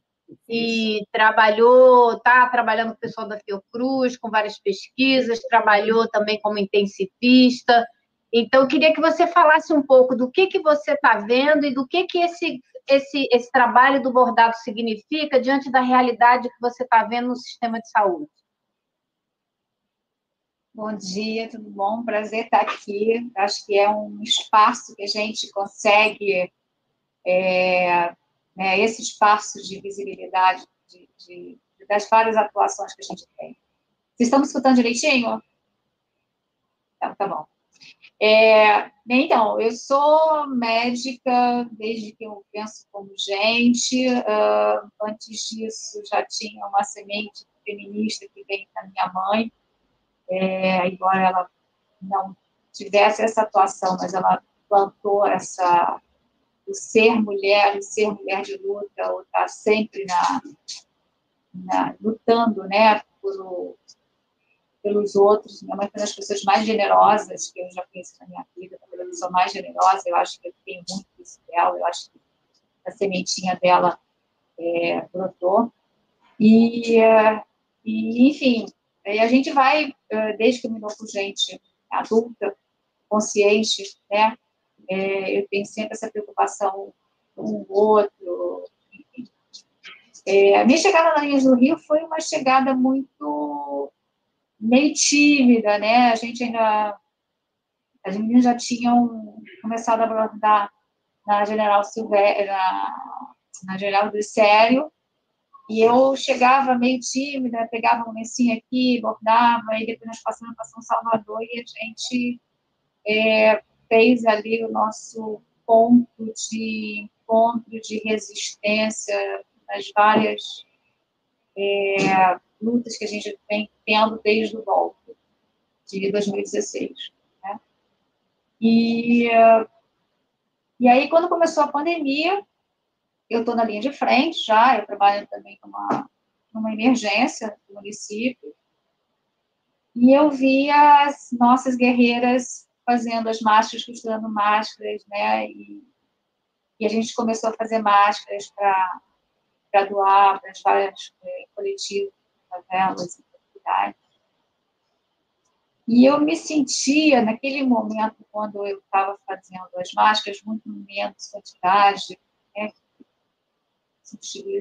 lugares, eu acho que a Glaucia tem um número talvez melhor. Aquilo ali era principalmente para mim, né?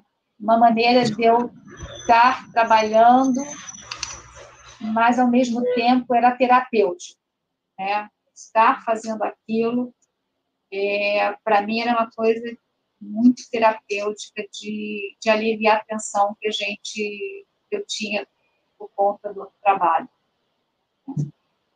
É, a gente fez um outro bordado, né? Eu acho que também é triste, é doído, mas ao mesmo tempo ele tem uma força muito grande, quando, pra, se eu não me engano, para março de 2018, né, para o 8 de março, nós planejamos um, um painel com o nome de Margaridas Caídas pelo Feminicídio.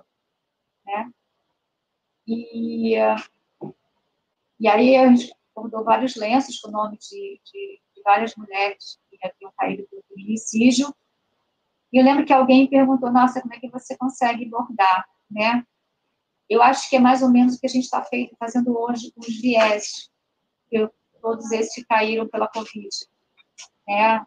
É doído, sem dúvida, mas é uma maneira de dizer que todos eles continuam presentes, né? É a maneira da é gente que eles não são números, né, Kátia? Que não é 5 mil mortos, 10 mil mortos, 20 mil mortos. São, são pessoas sim. que têm história, que têm relações, né? São famílias, né? Então, não é só, exatamente, não é um, não é um número, não é um nome perdido. Né? Uhum. Cada um tem sua história, cada um tem sua família, né? Às vezes são é, uma família com, com vários nomes, né? É, uhum. Então, o, o, estar nas bordadeiras, e eu realmente me sinto muito honrada em, em, em, estar nessa luta com essas mulheres, porque é uma maneira que a gente tem de resistir uh, sem ser com violência, né? É, vamos lembrar que, na verdade, eu acho que na história de resistência do mundo, as mulheres sempre estiveram presentes fazendo diferença né? Vamos lembrar da, da Rússia, né? Da, da greve das artesãs, que é tida como um dos, dos, é, dos primórdios, né? Da, da início da Revolução Russa. Vamos lembrar de das várias lutas do Alexandre Kollontai. Então, a gente tem as mulheres sempre na luta, né? De uma forma uh, sempre ali na frente, né? muitas vezes até trazendo. Vamos lembrar as mães e as avós da Praça de Maio, né? Uhum. Vamos lembrar as mulheres da Maré. Então, a gente tem é, a, essa luta que é puxada, né? E eu acho que a gente faz um pouquinho disso, né? Uhum. É, a gente, com as nossas agulhas e linhas, a gente está bordando a resistência, não só contra o golpe, mas mais do que isso, né?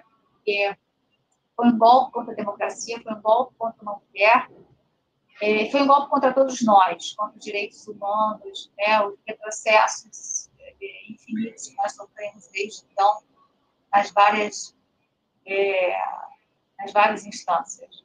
Né? Uhum. Uhum. É, Okay. Mas é isso, eu, queria... eu, acho que sou honrada em estar junto com essas mulheres de luta.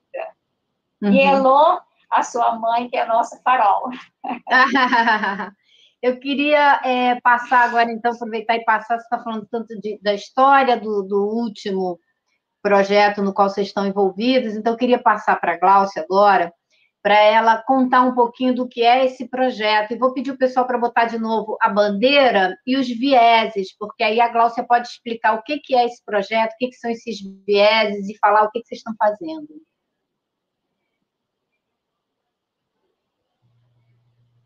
É, primeiro, bom dia, bom dia a todas e todos. Agradecer o convite de estar aqui.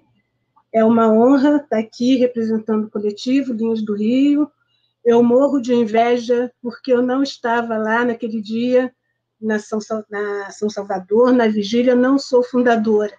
Então, assim, é, é, eu tenho inveja disso, gostaria muito de ter estado lá junto com elas, mas depois eu cheguei e me apaixonei, desde então a gente está abordando juntos.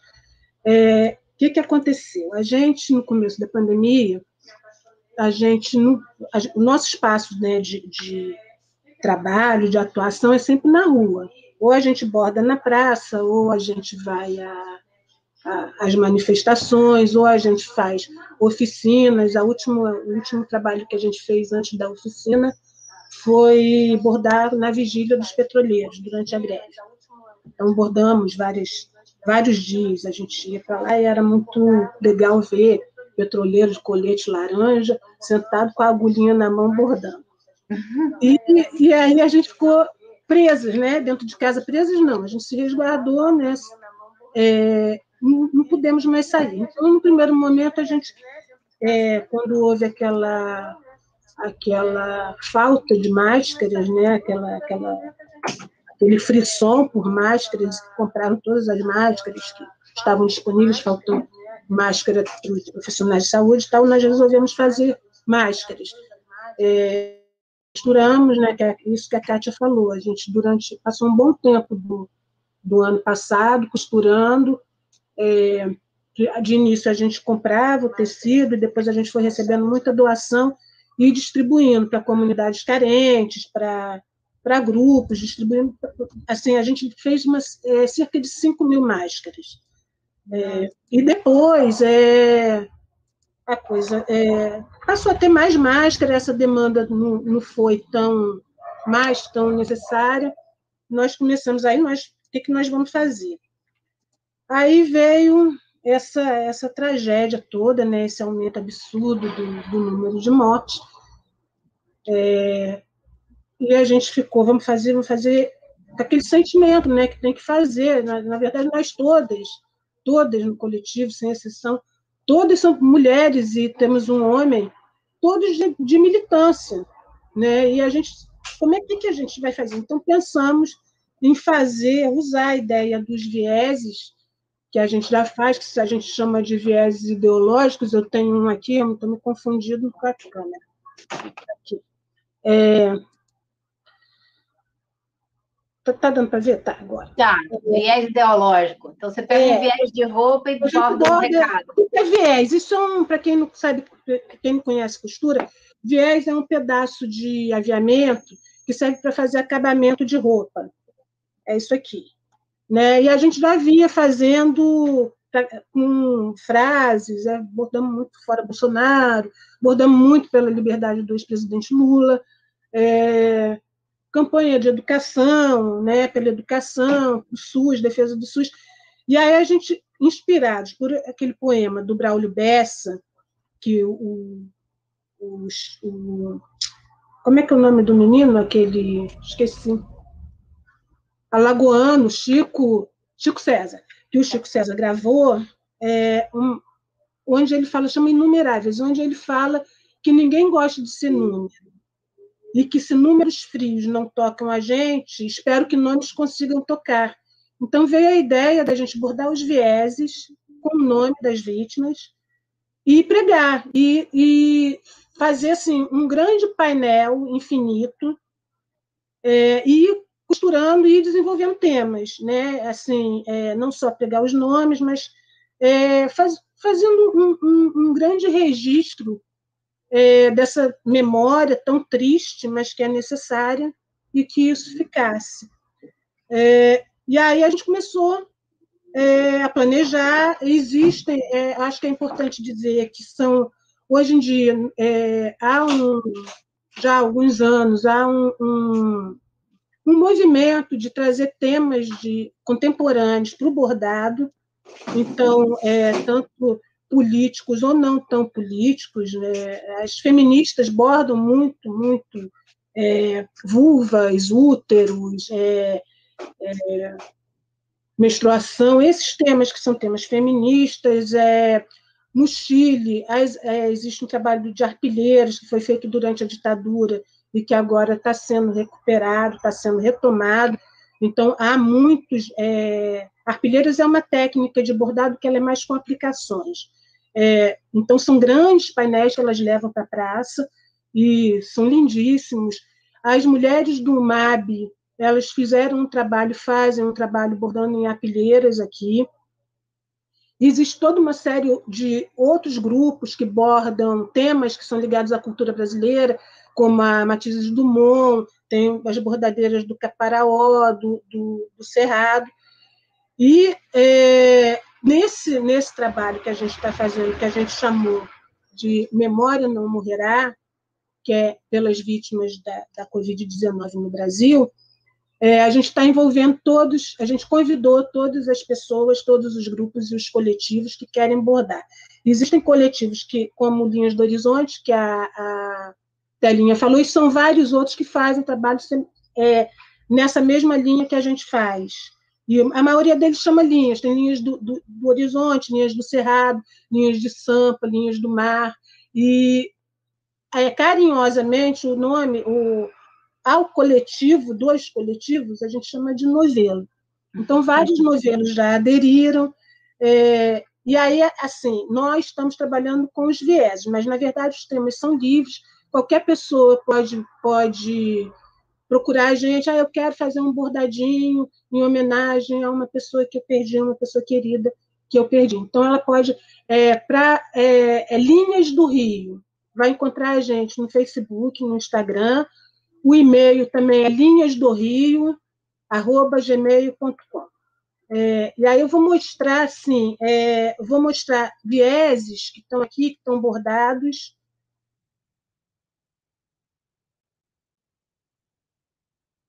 João Barbosa e Nilza Barbosa. Esses são avós, os dois morreram com diferença de 12 dias. E esse, por acaso, é de um conhecido. E tem pessoas que não são. Esse aqui é o que já está pronto também, Gesivaldo, Renatinho Ribeiro. O Renatinho do PSOL. É, outro. Esse aqui é uma família inteira.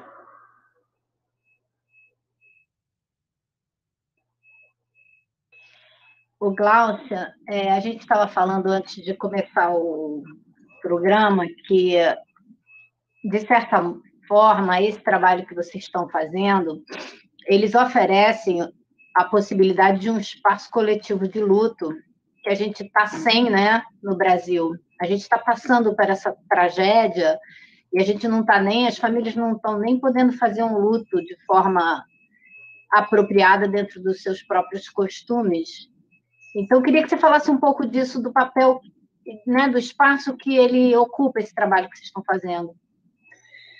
É, isso é, a gente vive um, com essa tragédia sanitária, as pessoas não estão conseguindo enterrar seus mortos com todo o rito de passagem é, é, todas as culturas têm seus ritos isso é ancestral e esses ritos eles não estão conseguindo ser é, vivenciados. Por quê? Porque os, os enterros são, são, são limitados o número de pessoas é limitado. Não há todas as outras cerimônias que são que normalmente há, né? no caso missa, culto, é, onde as pessoas que perderam é, seus entes queridos, é, elas, elas não podem ser confortadas, não podem é, receber um abraço, não podem receber uma palavra, um carinho, nem nada. E é, esse, a gente, isso aí já aconteceu várias vezes, de pessoas que, quando você mostra, né, elas dão um nome, você mostra, elas se sentem muito confortáveis com isso. A gente espera, assim, que a gente sabe que a gente não vai conseguir bordar, infelizmente, 330 e que serão 500 daqui a pouco, a gente sabe. Né? Só em abril já estão previstos, é, só em abril estão previstos 100 mil mortes. Né? A gente sabe que é uma coisa assim que a gente não tem, não vai conseguir bordar. você tem uma ideia, no primeiro painel é um painel que mede 2,5 metros e meio por 1,50 de altura, 2,5 de largura. A gente tem, arredondando, a gente tem 300 nomes. Então, se a gente fosse bordar 300 mil, a gente precisaria de mil painéis de dois metros e meio. Seriam dois quilômetros e meio. Então, mas assim a gente tem, fazendo essa conta, a gente tem a real dimensão da tragédia que a gente está vivendo. E a gente sabe que é uma tragédia que ela existe a tragédia em si, mas ela não precisava ser tão tão agravada, tão. Tão, tão avassaladora. Avassaladora do jeito que ela está sendo. Uhum. Né? Então, é, a gente tem uma companheira, a Carmen, que ela no começo, ela perdeu muita, muita gente. Ela perdeu muita gente querida. E ela no começo, ela falou, não sei se eu vou ter coragem de bordar, porque realmente é muito doloroso é, é, você bordar, é como a Kátia falou, quando, a mesma coisa quando a gente bordou sobre feminicídio, é, é muito doído, né? Mas é necessário. E aí a Carmen falou, não sei se eu vou ter coragem de bordar. E aí é, é, a gente ainda falou, não, Carmen, se você não, não conseguir, a gente borda, mas é importante colocar esses nomes. E aí depois ela falou uma coisa que foi muito boa, assim, ela falou, olha, eu me senti assim, eu estava expressando meu luto quando eu bordei. Uhum. Então isso para mim foi assim, é, é, é, é confortante também, uhum. né? Então é isso, assim, é triste, é, é muito triste. A gente olha assim, é, é, as histórias são muito tristes. Como eu estou fazendo o levantamento de nomes, eu estou pegando muito nome em, em, mídia, em notícias. Então, assim, agora a gente está perdendo, são famílias inteiras que estão morrendo. Isso é diferente do começo. No começo morria uma pessoa da família, agora são famílias inteiras. Sabe, teve um caso de trigêmeos agora, recentemente, os meninos, eles perderam, eles tinham perdido o pai o ano passado, agora eles perderam a mãe, a tia e a avó. É, eu ia falar se não isso, fosse uma matéria tio, hoje. Pois é, se não fosse o tio que adotou, eles iam ficar sozinhos. Eu ia falar isso, eu vi uma matéria hoje exatamente sobre as crianças que perderam os seus adultos. Né? E é numa proporção, a gente, tem... a gente viu isso aqui muito forte no 11 de setembro, que também aconteceu, de várias crianças que, na hora que acabou o dia de aula, acabou, não tinha nem pai nem mãe, e ficaram com professores, enfim mas só que agora está acontecendo numa proporção que não dá nem para comparar, né, com o que aconteceu naquela época. Eu queria te pedir também, Glaucia, porque como todo mundo nesse grupo, é, além do trabalho do grupo que vocês fazem no coletivo, vocês têm outras atividades. E você faz um trabalho muito próximo à população de rua do Rio, né? Com distribuição de alimentos, e eu queria que você contasse um pouco o que, que você está vendo nessa área que você trabalha já há bastante tempo, o, o que está acontecendo, a pandemia e a situação da população de rua do Rio. É, a gente, eu participo de um grupo que faz, vai fazer cinco anos que faz esse trabalho, já fazia antes da pandemia.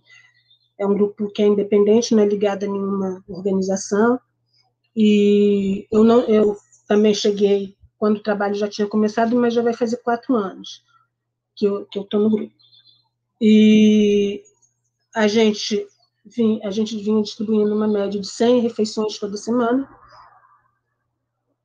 E com a pandemia, a gente teve que mudar a nossa forma de, de atuar, porque ficou mais complicado para fazer comida e, e a gente tem feito muito lanche, às vezes a gente consegue cozinhar, mas é como a gente não está podendo se reunir para cozinhar, ficou mais difícil.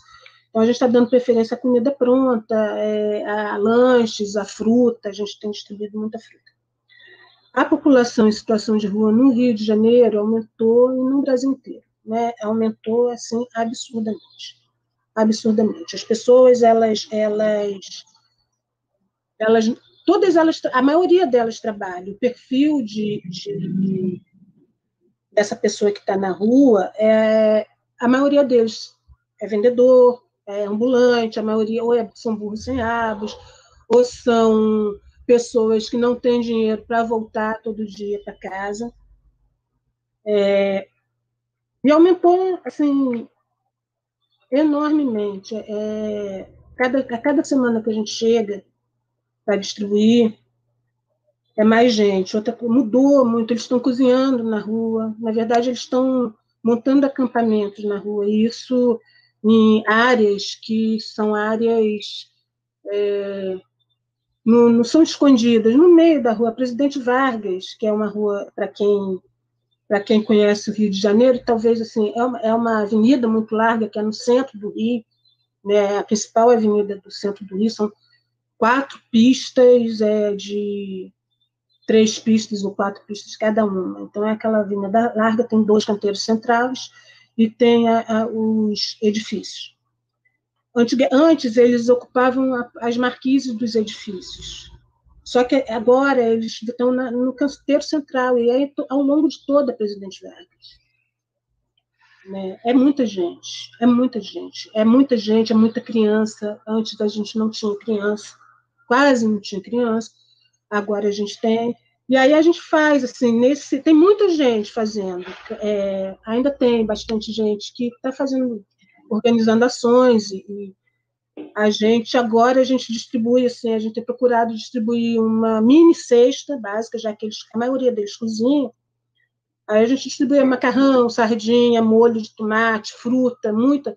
A gente sempre distribui laranja, que, que porque, assim, o maior problema, a gente pensa assim, qual é o maior problema? É fome, é fome também, mas o maior problema de quem está na rua, por incrível que pareça, é água.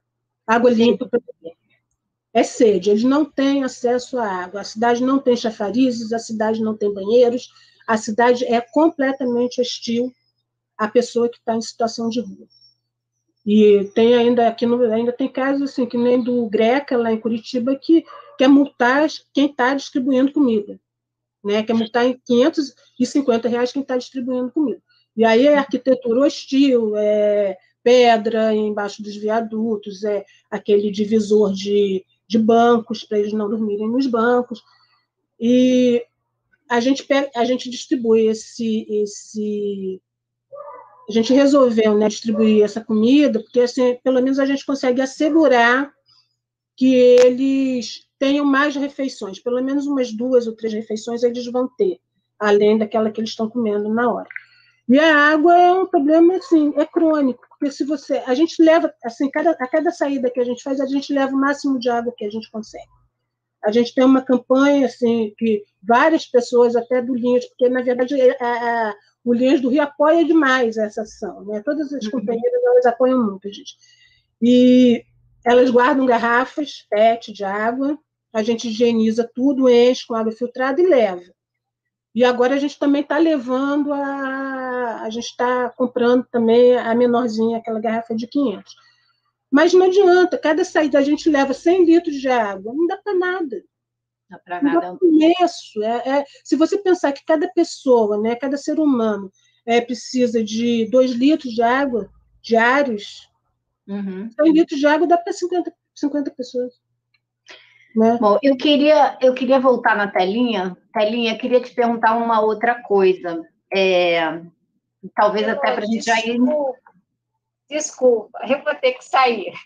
Não, obrigada, Kátia. Eu sabia que você está tá no meio do trabalho. Eu te agradeço muito ter entrado, viu? Nada, eu que agradeço o espaço da gente. Meninas. Okay. Bom trabalho. Fala. Força aí. vocês. Obrigada. Ah, Telinha, eu queria te perguntar o seguinte: é, você passou né, maus bocados e enfrentou um período muito difícil da nossa história e saiu do outro lado e está aqui com a gente e está ativo e está abordando e está fazendo. Eu queria saber como é que você está vendo a saída desse outro momento dramático que a gente está vivendo no Brasil hoje se tem alguma lição disso tudo que você pode aplicar agora para sobreviver a esse outro momento. Olha, eu acho que é, esse trabalho que nós estamos fazendo dessa faixa infinita é uma forma para a gente é, conseguir sobreviver a isso, porque você tem vontade de chorar todo dia, que você entra no computador, que você escuta uma notícia. É uma tragédia sem tamanho. Nós que uma geração que viveu os anos de chumbo, agora está vivendo uma coisa que é maior ainda, que eu estou chamando de anos de trevas. E eu acho que a única saída para a gente é derrubar esse governo que está aí. Não, vejo outra saída. Porque com, com essa, essa pandemia ficou muito claro que nós temos um governo de destruição em todos os sentidos destruição do país, destruição é, é, das pessoas, é um genocídio total. E eu, para te falar a verdade, eu estou achando difícil ter alguma saída fora de acabar com esse governo. Não consigo, Sabina. Uhum. uhum. E, Gláucia, é, para a gente fechar aqui, porque a gente vai ter que entregar cinco minutos antes, porque nossos parceiros aí estão botando no ar o programa porque são gente fina, mas agora às, às 11 eles começam alguns programas deles, então a gente vai entregar um pouquinho mais cedo.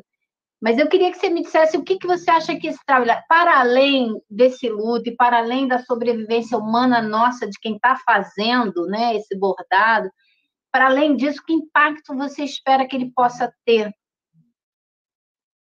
Não entendi. É para mim? A força do coletivo, a força de quando a gente se junta. É, é muito interessante o que acontece no, no, no, Linhas do Rio, que a gente vivencia de uma forma muito, muito viva, né? É, vivencia de uma forma viva é ridículo, mas é. é, é quando a gente se reúne, a gente fala assim, vamos fazer alguma coisa. Quando a gente resolveu fazer o varal, que está ali atrás da caminha, a gente resolveu, faltando uma semana, mais ou menos, a gente resolveu descomemorar. Foi quando saiu a autorização para comemorar o 31 de março, a gente falou, não, vamos descomemorar. Em uma semana, a gente tinha 22 bandeiras.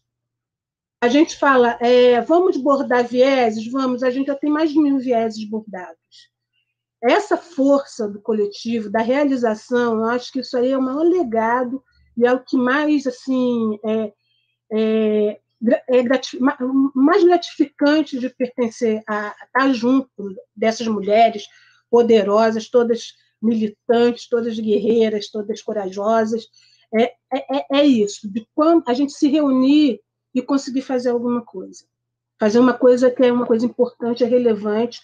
É, então, é, é, essa é a maior coisa, a maior, maior assim, mensagem. Acho que é importante esse coletivo do que aconteceu com o, a força do coletivo, do que aconteceu ontem com o Eduardo Moreira, né, do, da, de, dessa, dessa, desse absurdo, e ter esse número de pessoas que chegam e são solidárias e transformam o limão na, limo, na limonada. Né? Eu acho é, que a gente só vai sair da crise que a gente está coletivamente pensando a gente coletivo... só vai sobreviver como ser humano nesse planeta se a gente coletivamente tiver pensamento coletivo, né? eu acho. era, né? Eu acho que isso aí é a maior mensagem, assim. Às vezes a gente pensa assim, às vezes a gente para e fala assim, quando que a gente começou no Vinhas do Rio? Aí a gente fala, 2018, aí a gente acha pouco tempo e a gente fala assim, Pô, mas não foi só, não tem só esse tempo que a gente se conhece. Aí a gente fala, não, mas é só esse tempo mesmo, é porque tem, rolou uma identificação muito forte. E aí eu fico pensando assim, é, na verdade, a gente sempre esteve junta. As nossas bandeiras de lutas, elas são as mesmas. Né? Os programas, né, a forma que você vai desenvolver, diferem. E somos superpartidários, temos pessoas de vários partidos de esquerda, mas de vários partidos, temos pessoas que, são, que não são de partido nenhum, e no entanto, a, a, a, o que nos move, o cerne, né, que é a luta por justiça contra a desigualdade, é, é, é a mesma. Uhum. Né? Então, isso, é, é, às vezes a gente está na rua, numa manifestação, que a gente vai muito a manifestações e, e levamos nossas faixas, temos muitas faixas bordadas, e o, a reação das pessoas é muito comovente também, é muito é muito forte. Às vezes a gente está na rua e a gente está pisando num lugar, quando a gente passa pela Rio Branco, quantas vezes cada uma de nós já atravessou a Rio Branco marchando em reivindicação de alguma coisa? Né? Uhum. Né? Quantas de nós estiveram na direta já na, na, na Candelária? Quantas de nós estiveram comemorando a vitória do Lula em 2002 na Cinelândia, né? ou na, na São Salvador? Então, na verdade, a gente sempre esteve junta. A gente só está se reagrupando um pouquinho mais agora. Então, isso aí é muito, muito legal, assim, é muito bom. Agradeço demais as nossas companheiras. Quero mandar um abraço para todas elas, sabe? No que é, no Elô, né? A mãe, né? A, nosso farol, 90 anos, assim, nossa inspiração na luta e Maria Eugênia, Maria Elze, é, Carmen, Nora, Dulceia, Paula, que está aí, Rogério, é, Maria do Carmo, Mônica, é, gente, é Nossa, olha só, a lista é longa, as mulheres é são longas, o grupo é, é maravilhoso, e eu vou ter que interromper para a gente poder devolver para os nossos parceiros a tempo deles fazerem os programas deles. Mas Isso. queria agradecer demais vocês terem vindo aqui hoje contar dessa história incrível. A gente dessa... Bom dia para vocês. Obrigada. Obrigada. Tamo junto. Tchau, tchau, pessoal. Obrigada, parceiros. Obrigada. Né? A coletiva é tudo. Valeu, até terça que vem.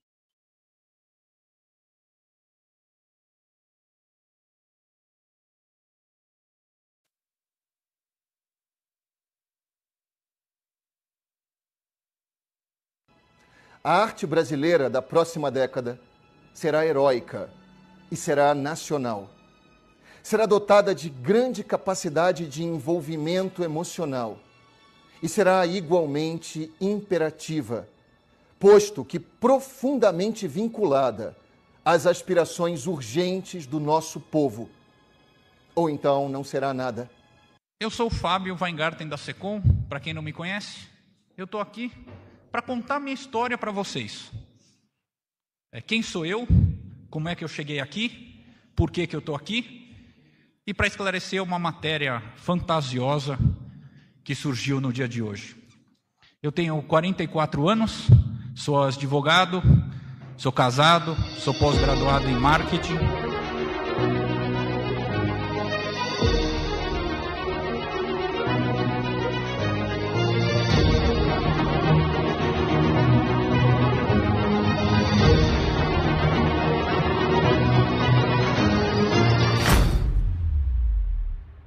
Opróbio dos ímpios enaltece o homem, tanto quanto o louvor dos justos.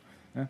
Então, eh, eu me, eh, enalte, me, sinto enaltecido eh, quando sou criticado por coisas nas quais eu acredito e por uma política externa destinada a tentar mudar o Brasil. Eu sei que é difícil, Vacinas né? Vacinas contra a Covid-19. A presidência informa ao plenário que serão adotados os seguintes procedimentos para o andamento da sessão nos termos do artigo 398 do Regimento Interno do Senado Federal. Tirar aquele print bonito.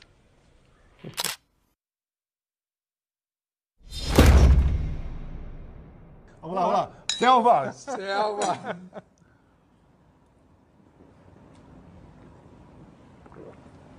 Entendedores entenderão. Caneming, por favor.